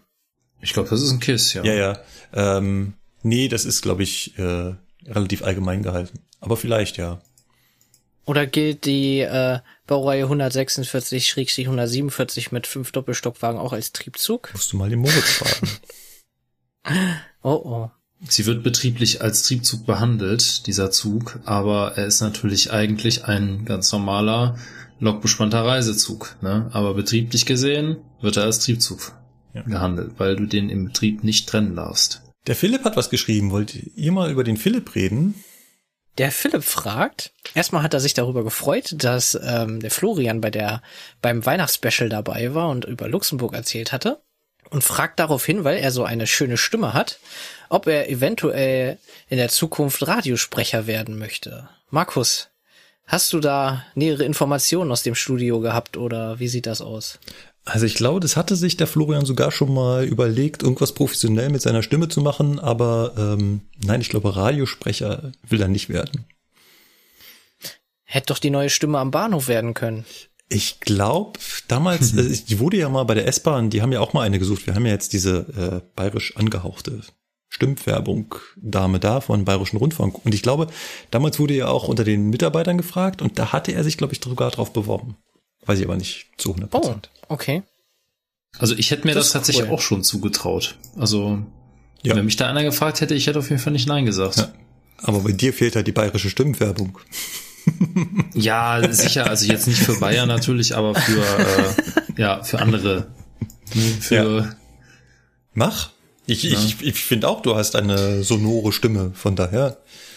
Ja, das ist richtig, aber naja, ne? Ich habe mal eine Frage zu euren Bereichen. Ja. Es sollte doch schon länger diese männliche Stimme an den Bahnhöfen eingeführt werden. Ja. Habt ihr die schon? Nein. Okay. Bei uns hier im Norden. Außer das äh, schön, dass sie da fast sind. Gar nicht. Mit der Bahn kommen sie auch in schwierigen Zeiten an ihr Ziel. Das äh, habe ich hier ständig auf dem Ohr. Ja, genau. Das ist aber das Einzige, was der Typ bei uns schon macht. Mehr noch nicht. Und München ja. hat äh, immer noch manuelle Ansagen. Hier gibt's keine Automatik. Ach so, okay. Ach ja, stimmt. Hm. Ja. Ja. Dann äh, war er begeistert von der Beschreibung der Stadlerfahrzeuge und findet es toll, dass äh, ein Hersteller endlich mal Zukunft auf die Gleise bringt, dass man unterschiedliche Fahrzeuge miteinander kuppeln kann. Dann schreibt er ja, dass verschiedene Fahrzeuge miteinander harmonisch kuppeln.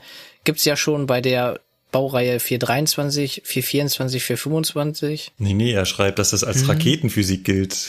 Da würde ich ihm zustimmen. Aber warum? Ja, weil es nicht geht. 424, 425 kannst du auch kuppeln. Ah, Und du, 26 kannst du auf 424, 425 auch kuppeln. oh, äh, du, was? Äh, Das ist äh, schön, dass wir das an der Stelle mal klären. Das würde mich auch interessieren. Also du kannst den 423 kannst du mit nichts kuppeln. Außer mit Ach sich so, selbst. das weiß ich nicht, den habe ich nicht. 26 habe ich auch nicht, aber der ist halt wie der 424, 425. Brauchst du einen Tag Einweisung nochmal drauf, weil der Genau. nur eine, eine Hochstromeinheit hat. Aber ansonsten ist der halt wie der 424, 425 und damals zu meiner Zeit bei der S-Bahn und so konnte man die auch gemischt fahren. Also 423 ist ja das Münchner S-Bahn-Fahrzeug, das ehemalige, ich weiß gar nicht, ob die noch fahren, Stuttgarter S-Bahn-Fahrzeug. Äh, ähm, in Frankfurt fährt der 423 als S-Bahn und in Köln fährt er auch, ne? Ja, 423. 423. So, der 423 ist mit nichts anderes kuppelbar als mit sich selbst. Er sollte mal mit 425 kuppelbar sein, hat man aber, wie gesagt, wie der Philipp schon so schön schreibt, als Raketenphysik angesehen und äh, geht bis heute nicht. Soweit ich weiß. Ah, okay. Dann hier die 424, 425 und 426 sind aus einer Herstellungscharge und diese Fahrzeuge sind untereinander koppelt, Ja. kompatibel. So habe ich es damals in der Ausbildung gelernt. Muss man natürlich auch dazu sagen, der 423 und 424, auch wenn die Zahlen sehr nahe aneinander liegen, also ich weiß zumindest 423 und 425 haben eigentlich wenig miteinander zu tun. Aber designtechnisch sind sie auch angelehnt aneinander. Ja, ja, sie sind angelehnt aneinander, aber da hört es auch schon auf. Das sind andere Hersteller und ganz andere Fahrzeuge. Ach, der 23er ist von einem anderen Hersteller. Ach so. Ja. Und äh, klar, 425, 426 ist untereinander kuppelbar, weil 425, 426, das ist definitiv äh, eine Fahrzeugfamilie. Der 426 ist ja nur die kürzere Version des 425 und sind beides halt so Regio-Fahrzeuge, die so für Regionalbahnen eingesetzt wurden. Ja, und 424 gibt's nur bei S-Bahn Hannover, weil das wieder ein Spezialfall ist wegen den Trittstufen. So, und ihr habt in Hannover 424 und 425 miteinander gekuppelt. Ja, klar. Cool. Nö, wusste ich Das nicht. fahren wir hier tagtäglich durch die Gegend, deswegen. Ja. Aber er, Deswegen hat mich das ja gerade gewundert. genau. Ich war der festen Überzeugung, dass der 23er auch Nee. zu dem Fahrzeugpool Nee, gehörte. Ach so, okay. nee. Genau, das war mal vorgesehen. Deswegen gab es zum Beispiel auch äh, in dem Bremsprobemenü Tasten für Magnetschienenbremsen. Weil, also 423 selber hat keine Magnetschienenbremsen, aber man sollte von ihm aus halt auch den gekuppelten andere Fahrzeuge prüfen und testen können. Soweit ich weiß, geht das bis heute nicht. Ach so. Ich bin da raus, ich hab das alles nicht. Ja. Wir, wir hatten letztens einen 23er hier bei uns ausgeliehen. Deswegen wundert mich, dass das es halt nicht funktioniert. Nee. Ja, das Also, finde ich dann gerade 423 und 424 weiß ich auch nicht, aber die kommen sich in der Regel auch nicht nahe, sag ich mal. Wir hatten ja auch in dem Beitrag erwähnt, ähm, ich weiß, da wart ihr nicht, wart ihr beide nicht dabei, dass sich in dem Fahrzeug das Fernlicht per Fußtaster einschalten lässt. Okay. Also bei uns haben wir dem Fuß meistens die SIFA zu bedienen und bei den meisten Fahrzeugen gibt's dann noch einen Taster für das Mikrofon, also zum Pfeifen. Aber das Fernlicht als Fußtaster war mir neu und dann schreibt der Philipp noch dazu, das gab's schon beim VW Käfer. Das gibt's auch bei vielen Straßenbahnen. Oh, cool. Das wusste ich auch nicht. Ja gut, bei der Straßenbahn ist die SIFA anders. Das weiß ich von der Östra. Da bin ich mal Straßenbahn gefahren. Klar, eine Straßenbahn ist ein ganz anderes Fahrzeug, aber äh, grundsätzlich, auch ich sehe da jetzt kein Problem, da noch einen dritten Taster anzuordnen. Du hast ja rechts von der SIFA schon die Pfeife und dann kannst du links davon noch das Fernlicht machen. Ist auf jeden Fall besser als, äh, weil den, den Fuß kannst du dann immer schön darauf abstellen, ne? Ja, Kannst Ja. dann viel schneller reagieren, als Das wenn du stimmt, jetzt so ja. einen Schalter hast. Ne? das stimmt. Ja. Äh, da fällt mir ein, ich habe ja jetzt äh, 610 503 wieder ausgebildet die letzte Woche und der hat keinen Fußtaster fürs Mikrofon.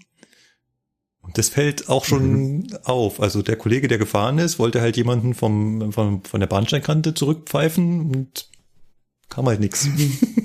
Weil er hat Ja. halt mit dem Fuß nach rechts getreten, instinktiv. Da war Okay. halt nix. Tja. Ja, genau. Der Sascha hat uns noch geschrieben, dass er sich über die Folge über Luxemburg sehr gefreut hat und ob wir auch mal ein bisschen über andere Länder sprechen können. Könnten wir im Prinzip mal machen. Ich weiß jetzt gar nicht, habt ihr noch irgendwie einen aus der Bekanntschaft oder so, der im nahen europäischen Ausland, sag ich mal, fährt? Ich kenne halt noch ein, zwei Auslandslokführer, aber eigentlich wäre es andersrum ja interessanter, dass man wirklich ausländische Lokführer hat, die was über ihr Land erzählen. So wie wir das mit der ÖBB und dem Robert ja hatten in zwei Folgen, wo wir schon mal ganz viel Ja, über die ÖBB stimmt. gemacht haben. Ich habe sowas auf dem Plan. Okay. Da kommt vielleicht eventuell noch mal was.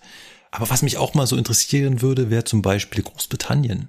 Also wenn jemand einen Lokführer in Großbritannien kennt, der zufällig auch Deutsch spricht, weil Leute, ihr wollt nicht mein Englisch hören, dann immer her mit dem Kontakt. Da wäre ich unheimlich gespannt drauf. Ja, das britische System ist auch cool.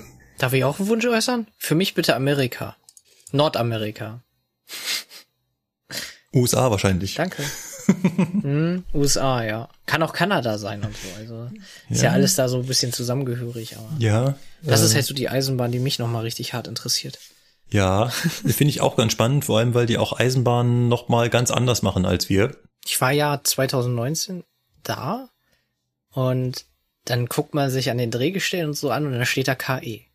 Und dann denkst du so, hä? Und dann steht da irgendwo ausgeschrieben Knorr-Einheitsbremse. Und ich denk mir so, ah ja, genau. Auch nicht schlecht. Deswegen. Aber ich fand's lustig. ja, ja, ja. Das hat sich bei mir so reingebrannt, weißt Ja. du, so, oh, ganz anderes Land, aber die haben dieselbe Technik und so, schon cool. ja. Aber machen wir ja in unseren Zügen auch. Ja, also wir mischen ja auch wild die Hersteller. Ich wollte gerade sagen, der ICE 4 hat Fayville Transportbremsen. Also, Und die 87er hat einen äh, Brems, ähm, Gott, ja, ich wollte gerade Bremsventil sagen, aber das ist falsch. Bremssteuerventil, so aus ähm, Slowenien oder Slowakei oder sowas. Ja, ja, Ja. siehst du. genau. Der Lars hat uns geschrieben.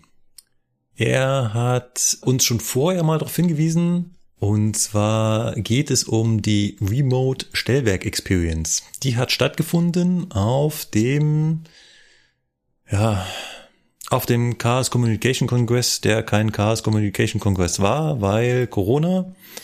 Und deswegen gab es nur eine Chaos Communication Experience und die war digital und dort hat was zu Stellwerken stattgefunden. Äh, Ganz große Kritik an mich selbst. Ich wollte es mir angeguckt haben und habe es immer noch nicht geschafft. Aber ich glaube, das ist sicherlich sehr interessant. Also es ist irgendwas vom, vom, vom Chaos Computer Club und da bin ich schon sehr gespannt drauf. Ich gucke die Videos eigentlich von denen relativ gerne.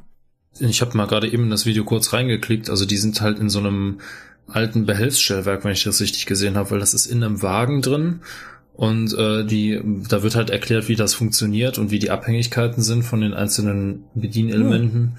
Cool. Ja, also im Prinzip, ne, für die, die mal wissen wollen, wie so ein mechanisches, also es ist ein mechanisches Stellwerk, wenn ich das richtig gesehen habe, äh, mit Blockeinrichtung. Also Mhm. ja, ist schon ziemlich interessant. Ja. Nee, werde ich mir auf jeden Fall angucken. Und ihr da draußen vielleicht auch. Und der Lars hat auch nochmal darauf hingewiesen, dass er nicht nur uns die Frage gestellt hat, Piloten als Lokführer Fragezeichen, sondern auch einem anderen Podcast und zwar dem Podcast Come Fly With Us. Und den habe ich tatsächlich auch gehört. Ich habe den eh schon im Abo. Ich finde ihn auch ganz cool, weil die auch sehr gechillt sind. Ja. Also es sind halt auch wirklich zwei Piloten, die über ihren Job erzählen und halt auch viele Sachen erklären und ich höre das echt gerne. Weil, ja, die sind, klingt jetzt doof, aber die sind halt so bodenständig am Boden geblieben. Mhm. Ich weiß, worauf du okay. hinaus willst. Ja. Ähm, ich höre die gerade nach. Ich bin jetzt gerade am Anfang vom Jahr 2020. Ich bin gespannt, wie es weitergeht und wie die halt mit dem umgehen, was da jetzt auf sie zukommt. Ja. Es ist überhaupt so spannend, wenn man Podcasts von hinten durchhört. Also die Folgen sind nicht ganz so lang, deswegen geht das bei denen, wie sich so die Geschichte verändert und wie die Menschen halt im Podcast was erleben, was man selbst schon durch hat. Also wo man quasi schon weiß, wie es ausgeht. Mhm. Man stellt sich vor, man, man hört ganz am Anfang jetzt irgendwelche Drosten-Podcasts, Corona-Updates, wo das gerade erst angefangen hat und man sagen kann schon, ähm, ja, kam genauso. Gut, machen wir weiter. Was? Lukas und der Z-gestellte Kollege waren sowieso zu ähnlich von der Vita? Aha. Welcher ist war- denn der Z-gestellte Kollege? Sebastian 1, das war die Folge, wo ich doch am Anfang gesagt habe, dass es Sebastian 1 nicht mehr gibt. Ja. Erinnerst du dich nicht Ach mehr? so, okay. Ja, Ja. ja, Darauf okay. kam dieser Spruch. Das war ja, Ja. nur Spaß. Ja, wir sind halt, wir sind halt beste Freunde. Na klar sind wir irgendwie ähnlich. Ist- Also. ja. Der Rupert fragt zum Thema vor Fahrtantritt Tickets ausfüllen. Wie ist das eigentlich mit dem Bayern-Ticket? Auf der Webseite steht unmittelbar nach ihrem Zustieg Name und Vorname auf dem Ticket eintragen. Äh, also ich weiß es ehrlich gesagt nicht, weil ich komme nicht aus äh, dem Bayern-Bereich, aber Markus, ne? Ähm, das ist eigentlich wieder eine ganz schöne Frage, ja. Also, ähm, auf dem Bayern-Ticket müssen die Namen aller Mitreisenden eingeschrieben werden. Das sind also vorgedruckte Zeilen, wo Ja. die rein müssen. Ähm, das ist übrigens nicht um Fahrgäste zu ärgern, sondern damit soll Betrug verhindert werden. Was nämlich gemacht wurde, und zwar nicht nur vereinzelt, sondern richtig, richtig groß, folgende Betrugsmasche. Erkläre ich euch mal. Geht ja mittlerweile nicht mehr, deswegen kann ich das erzählen. Der Betrüger kauft sich ein Bayern-Ticket für die maximale Anzahl an Mitfahrern. Also fünf Leute, die du mitnehmen kannst. Mhm. Dann geht er zum Zug, zum Bahnsteig, stellt sich am Anfang hin und sucht sich Mitfahrer. Also Leute, die auch mit dem Zug mitfahren können und sagen, hier, ich habe schon ein Bayern-Ticket, könnt ihr mit mir mitfahren, kriege ich halt fünf Euro von euch. So viel müsstet ihr ja sowieso jeder bezahlen. Und dann nimmt er halt fünf Leute mit. Und mit dem Zug fährt er dann und fährt nach Nürnberg. In Nürnberg angekommen, macht er dasselbe nochmal. Er stellt sich mit demselben Ticket wieder an den Bahnsteig und sagt, hey Leute, ich muss nach München fahren, hier Bayern-Ticket habe ich schon gekauft, wollt ihr mit meinem Ticket mitfahren? Sucht sich fünf Leute zusammen, sammelt von jedem wieder fünf Euro ein, weil so viel würde es ja jedem Einzelnen kosten und fährt wieder nach Mhm. München. Ja, ist klar. Und in München macht dasselbe Spiel wieder von vorne. Hey Leute, ich habe ja schon ein Bayern-Ticket, ähm, können fünf Leute mitfahren, zahlt er mir fünf Euro, dann passt das. Ja. Das macht er den ganzen Tag. Musste da vorher kein Name drauf? Richtig, da musste vorher kein Name drauf. Der Name kam erst, um genau diese Betrugsmasche zu verhindern. Und ähm, viele Menschen verstehen halt nicht, warum sie ihren Namen da drauf schreiben sollen. Weil ihnen halt nicht klar ist, dass es halt böse Menschen gibt, die so ein Ticket halt missbrauchen. Und zwar nicht nur missbrauchen, um schwarz zu fahren oder irgendwas, sondern wirklich um Geld zu kassieren. Also die haben damit Geld verdient. Hm. Das ist gut. Genau, und diese Betrugsmasche gab's halt in großem Stil. Und seitdem hat man da die Zeilen drauf gedruckt, damit jeder Mitfahrer sich da verewigen muss. Und ja, jetzt kommt die Frage mit dem Kugelschreiber. Aber ich kaufe mir das Ticket am Automaten und habe in der Regel keine Schreibmöglichkeit dabei.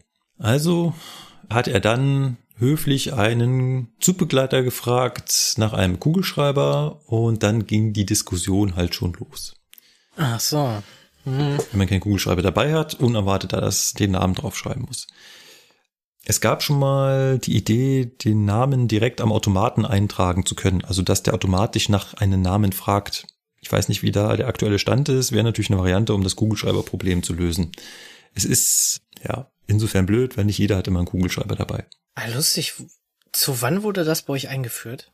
Oh, 2000. Muss doch schon länger sein. Ja, nach 2010. 2012, Ah, okay, 13, irgend sowas in dem Dreh. Weil das ist ja so ein ähnliches System wie mit unserem Niedersachsen-Ticket. Da müssen wir auch die Namen auftragen. Aber das kenne ich nur mit den Namen. Da war das noch nie ohne. Deswegen wundert mich das gerade. Okay. Also es ist schon ein ganzes Weilchen, es ist kein neues Phänomen. Aber einfache Lösung für den Rupert, geh einfach vor der Kontrolle, am besten bevor der Zug losfährt, zum Zugpersonal und erfrage einen Kugelschreiber. Oder aber frag einen Nachbarn, einen anderen Mitreisenden, ob er zufällig einen Kugelschreiber hat. Und lass halt nicht den Zugbegleiter erst zu dir kommen und nach dem Ticket fragen und dann fragst du nach dem Kugelschreiber. Nee, das ist die falsche Vorgehensweise. Genau. Aber auch in allen Aspekten. Ja, einfach proaktiv auf den Zugbegleiter zugehen und sagen, ich habe mir ein Bayern-Ticket gekauft, haben Sie womöglich einen Kugelschreiber, damit ich meinen Namen draufschreiben kann. Genau, dann fragt der Christopher, er findet unsere Geschichtenkategorie sehr toll beim Vorbild-Podcast, nämlich Geschichten aus der Geschichte, vormals Zeitsprung, können ja Hörerinnen ähm, Themenvorschläge einsenden. Ob wir dafür auch offen wären. Dass wir Themenvorschläge aus ja. bekommen. Von mir aus nicht.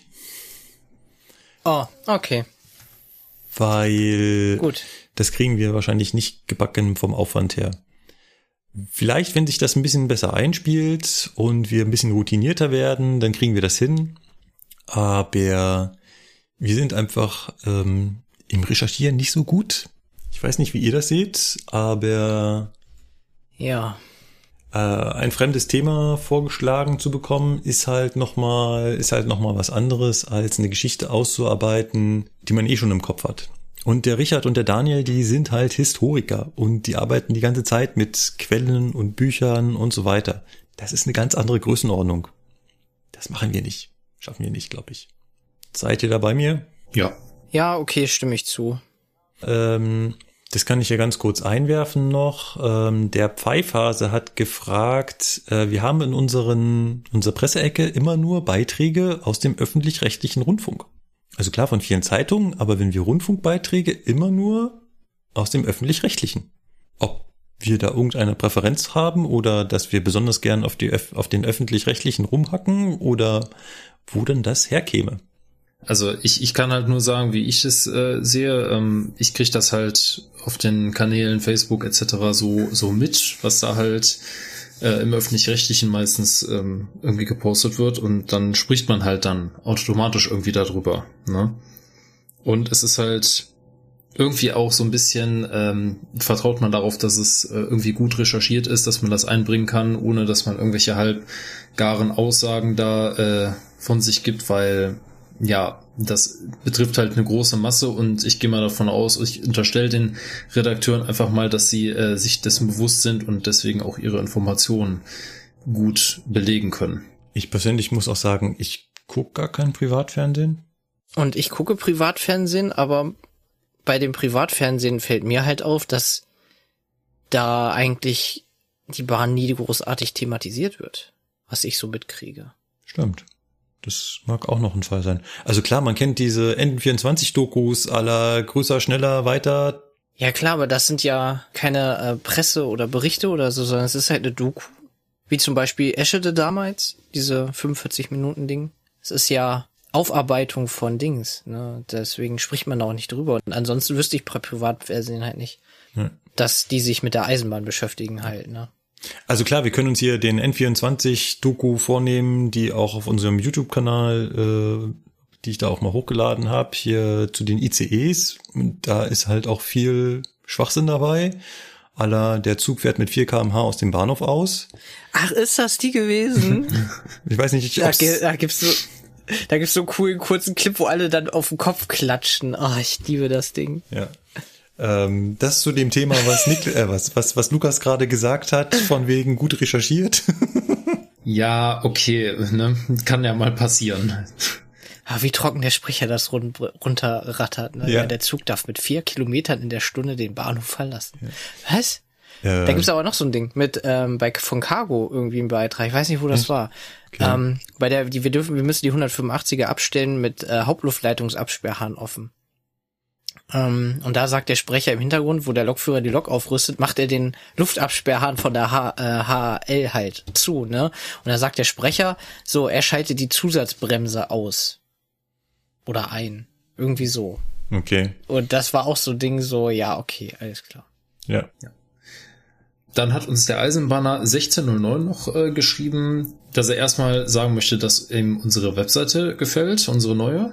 Vielen Dank. Ne? Also ne, Props gehen natürlich an Markus, weil er hat das alles gemacht, aber ja, ne, vielen Dank an der Stelle. Habt ihr eigentlich mitbekommen, dass sich unsere Webseite vor ein paar Tagen äh, ein wenig verabschiedet hatte? Ja, Ja. also ich habe es mitbekommen. Äh, Sebastian war, glaube ich, auch der Erste, der es geschrieben hatte, ne? ja, auf Twitter kam auch gleich jemand und hat geschrieben, äh, er möchte gerade Zugfunk hören und das ginge nicht. Was sei denn da los? Und äh, ich gucke halt nach, Webseite lädt nicht, okay. Dann will ich mich äh, mit dem, ja, mit dem Tool verbinden, mit dem man den Server administrieren kann. Jedem Profi ist jetzt klar, was ich meine. Da meldet sich der Server auch nicht. Hm, blöd. Also Second Level Support. Sprich, ich schreibe unseren Server-Admin an, sag so, du, ich weiß, es ist Wochenende, ich soll dich am Wochenende nicht stören, aber der neue Server ist down. Er so, what? Versucht er sich einzuklinken, geht auch nicht. Dann nächste Eskalationsstufe ist, ähm, du kannst halt über den Betreiber einen Reset drücken, Also du kannst jetzt quasi elektronisch auf Reset drücken. Keine Ahnung, wie das ist, wie die das im Server Center machen, ob dann irgendwie so ein Finger ausgefahren kommt und auf den Server drückt Ja. und Reset. genau. Half aber auch nicht. Auch zweimaliges Reset half nicht. Dann brach bei mir schon Panik aus. Was scheiße, was habe ich falsch gemacht? Irgendwas fehlkonfiguriert oder hat jemand unseren Server geowned oder so? Also sagt er, ja. schreibt dann mal den Support an. Zwei Stunden mel- später meldet sich der Support. Ja, wir haben an Ihren Server ähm, das Netzteil gewechselt, das war defekt, er fährt jetzt wieder hoch. Wow, das können die auch nicht mal vorher sagen, aber naja, gut, okay. Na, sie haben es als erst dadurch festgestellt, Ja. dass wir halt gemeldet haben, Server arbeitet nicht. Dann ist da tatsächlich schon mal jemand hingegangen und geguckt, oh, geht nicht. Netzteil kaputt. Netzteil kaputt. Toll. Ja. Äh, ist halt ähm, ein Passiert. Ser- ja, ist halt ein, ein, ein ähm, Serveranbieter, der auch damit wirbt, dass er Consumer-Hardware benutzt, also Hardware für Endnutzer, weil richtige Server haben meistens redundante Netzteile. Und das hat unser halt nicht. Aber dafür ist er auch eine Mark billiger. Gut, das wollte ich nur erzählt haben. Ja. Dann hat er noch gefragt, der Eisenbahner 1609, ähm, wir hatten es letztes Mal ja erzählt, was denn in Hamm danach passiert ist, als sich da der 412 Siebenteiler und der 402 gegenüberstanden. Weiß ich nicht mehr, keine Ahnung. Ich weiß nicht, ob die dann getrennt hintereinander dann Richtung Berlin gefahren sind, was sehr wahrscheinlich ist, weil das normalerweise auch gemacht wird, wenn nach dem Kuppeln sich die beiden Züge nicht verstehen. Also dann fällt in der Regel nicht einfach der eine von den beiden aus, sondern die fahren getrennt hintereinander her. Also der vordere mit seiner richtigen Zugnummer und der hintere, der bekommt dann eine neue Zugnummer. Eine Ad-Hoc-Zugnummer. Ja, aber in dem Fall, ich weiß es ehrlich gesagt nicht mehr. Ähm, das ist bisher auch laut meinen Informationen nur das eine Mal aufgetreten. Ähm, wie gesagt, da war ja was wegen, ähm, ja, weil der, der Zuglauf, beziehungsweise da wurde irgendwas geändert wegen einer Umleitung und dann standen die sich da halt gegenüber, war ein bisschen doof. Ja. Aber wie gesagt, ich gehe mal davon aus, sie sind hintereinander hergefahren. Ja. So. Dann, Markus hat noch erzählt, dass bei den 610ern irgendwie, dass es da am Berg Probleme gäbe äh, mit den Stromabnehmern. Ja, 600er sind ja eigentlich Dieseltriebwagen, ne, das ist richtig. Im Baureihenschema der Deutschen Bahn AG sind 600er Nummern Triebwagen, also Dieseltriebwagen. Aber äh, ja, ich glaube, dieser E ETA 610 ist halt, ja, der ist halt nicht nach deutschem Baureihenschema benannt. Nö, ist eine italienische Nummer. Der gehört zur Baureihe 600 Ja. in Italien und der 610 ist die Mehrsystem-Variante vom 600er. Und das ist halt, wie gesagt, eine italienische Nummer. Für denselben Zug gibt's auch noch eine Schweizer Nummer. Das ist, da ist es der 503. Wird auch gerne als Synonym verwendet. Und da ist es halt der Rabe, R-A-B-E 503. Mhm. Nochmal eine andere Nummerierung. Ja. Ja. Also es ist, ist ein bisschen komisch, aber ja. Ja, ist halt bei ausländischen Fahrzeugen so. Das ist genauso wie beim, wie beim Taurus. Der heißt ja auch nicht eigentlich Ja. äh, Taurus, sondern äh, das ist eine 1016, 1116 und 1216, oder? ja. Und äh, ist auch eine andere Nummerierung, als wir sie eigentlich kennen würden. Dann hat er noch angemerkt, dass du mal erzählt hattest, dass du die AFBR nicht ganz toll findest in der Folge 3. Ähm, und dann da aber auch irgendwie gesagt hast, dass du da bei der 245 das irgendwie überhaupt nicht magst. Willst du da was zu sagen? Ja, eigentlich hat er mich dabei äh, erwischt. So ein bisschen hatte ich habe ich mir, habe ich mich da ertappt gefühlt. Ich habe, also was heißt, ich habe, ich habe in, in Folge drei und ich bestimmt auch schon früher bin ich halt über die AFB hergezogen und gesagt, die brauche ich nicht. Also die 245 war das erste Fahrzeug, wo ich selber eine AFB zur Verfügung hatte, auf einem Fahrzeug, was ich regelmäßig Mhm. gefahren bin. Und da habe ich bestimmt in der Folge dazu gesagt, brauche ich nicht, mag die AFB nicht. Und Ja. jetzt habe ich in der aktuellen Folge gesagt, ja, das ist schon ein tolles Ding, so eine AFB. Hm, Ne? Das haben wir ja auch in der Folge gesagt, wenn man halt äh, es gelernt hat, von vornherein mit AFB zu fahren, dann ist das eine Selbstverständlichkeit, dass man die auch irgendwie nutzt, ne? Und dann entwickelt man auch so sein eigenes, ähm, seine eigene Fahrweise damit, aber Markus kommt halt von Regio und bei Regio gab's halt nicht so viele Fahrzeuge mit AFB und ja, wenn die 245 dann das erste Fahrzeug ist, ist das ein bisschen ungewohnt, ne? Da denkt man sich, ja, brauche ich nicht, ich bin doch die ganzen Jahre auch ohne gefahren, ne? Also, Ja, denk mal, daher ist- kommt das. Ja, äh, Lukas, da wirst du eventuell äh, einen, einen, einen Punkt haben. Äh, vielleicht ist es auch einfach die Sache, dass man beim Fernverkehr längere Strecken fährt, wo eine AFB deutlich sinnvoller ist als bei Regio, wo ja. Halteabstände von zehn Minuten oder sowas vielleicht die Regel sind, wo man die vielleicht auch nicht so einsetzen kann. Und vielleicht bin ich auch einfach älter geworden und fauler. Eventuell. Ja. Aber man sieht doch im Laufe dieses Podcasts eine gewisse Entwicklung. Ja, das stimmt. Wo wir wieder beim Thema wären, wenn man so einen Podcast von vorne äh, von ganz von vorne nochmal hört, wird man sehen, wie sich die Leute verändern. Ja, ne? ja, ja. Und wenn man genau hinhört, auch wie sich vielleicht die Aussagen verändern, ja. es ist halt so, ne? Ja.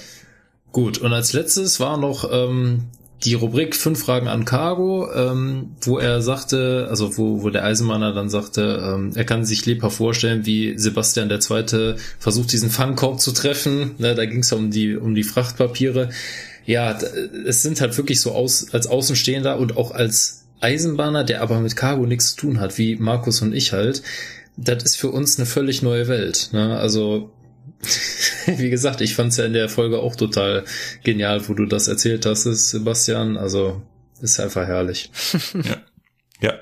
Die Geschichte mit den Fangkörben, ja. ja. Und die Kategorie. Man tut, was man kann. Genau, die Kategorie fünf Fragen an Cargo behalten wir auch bei. Wir haben sie auch diesmal wieder drin gehabt. Das muss der Sebastian, ich. keine fünf. Ja, stimmt. Ich glaube, wir sind nur auf vier gekommen. Nee, drei. Drei? Oh, machst du eine Strichliste? Ja. Ich habe mitgezählt, aber ist egal. Ja.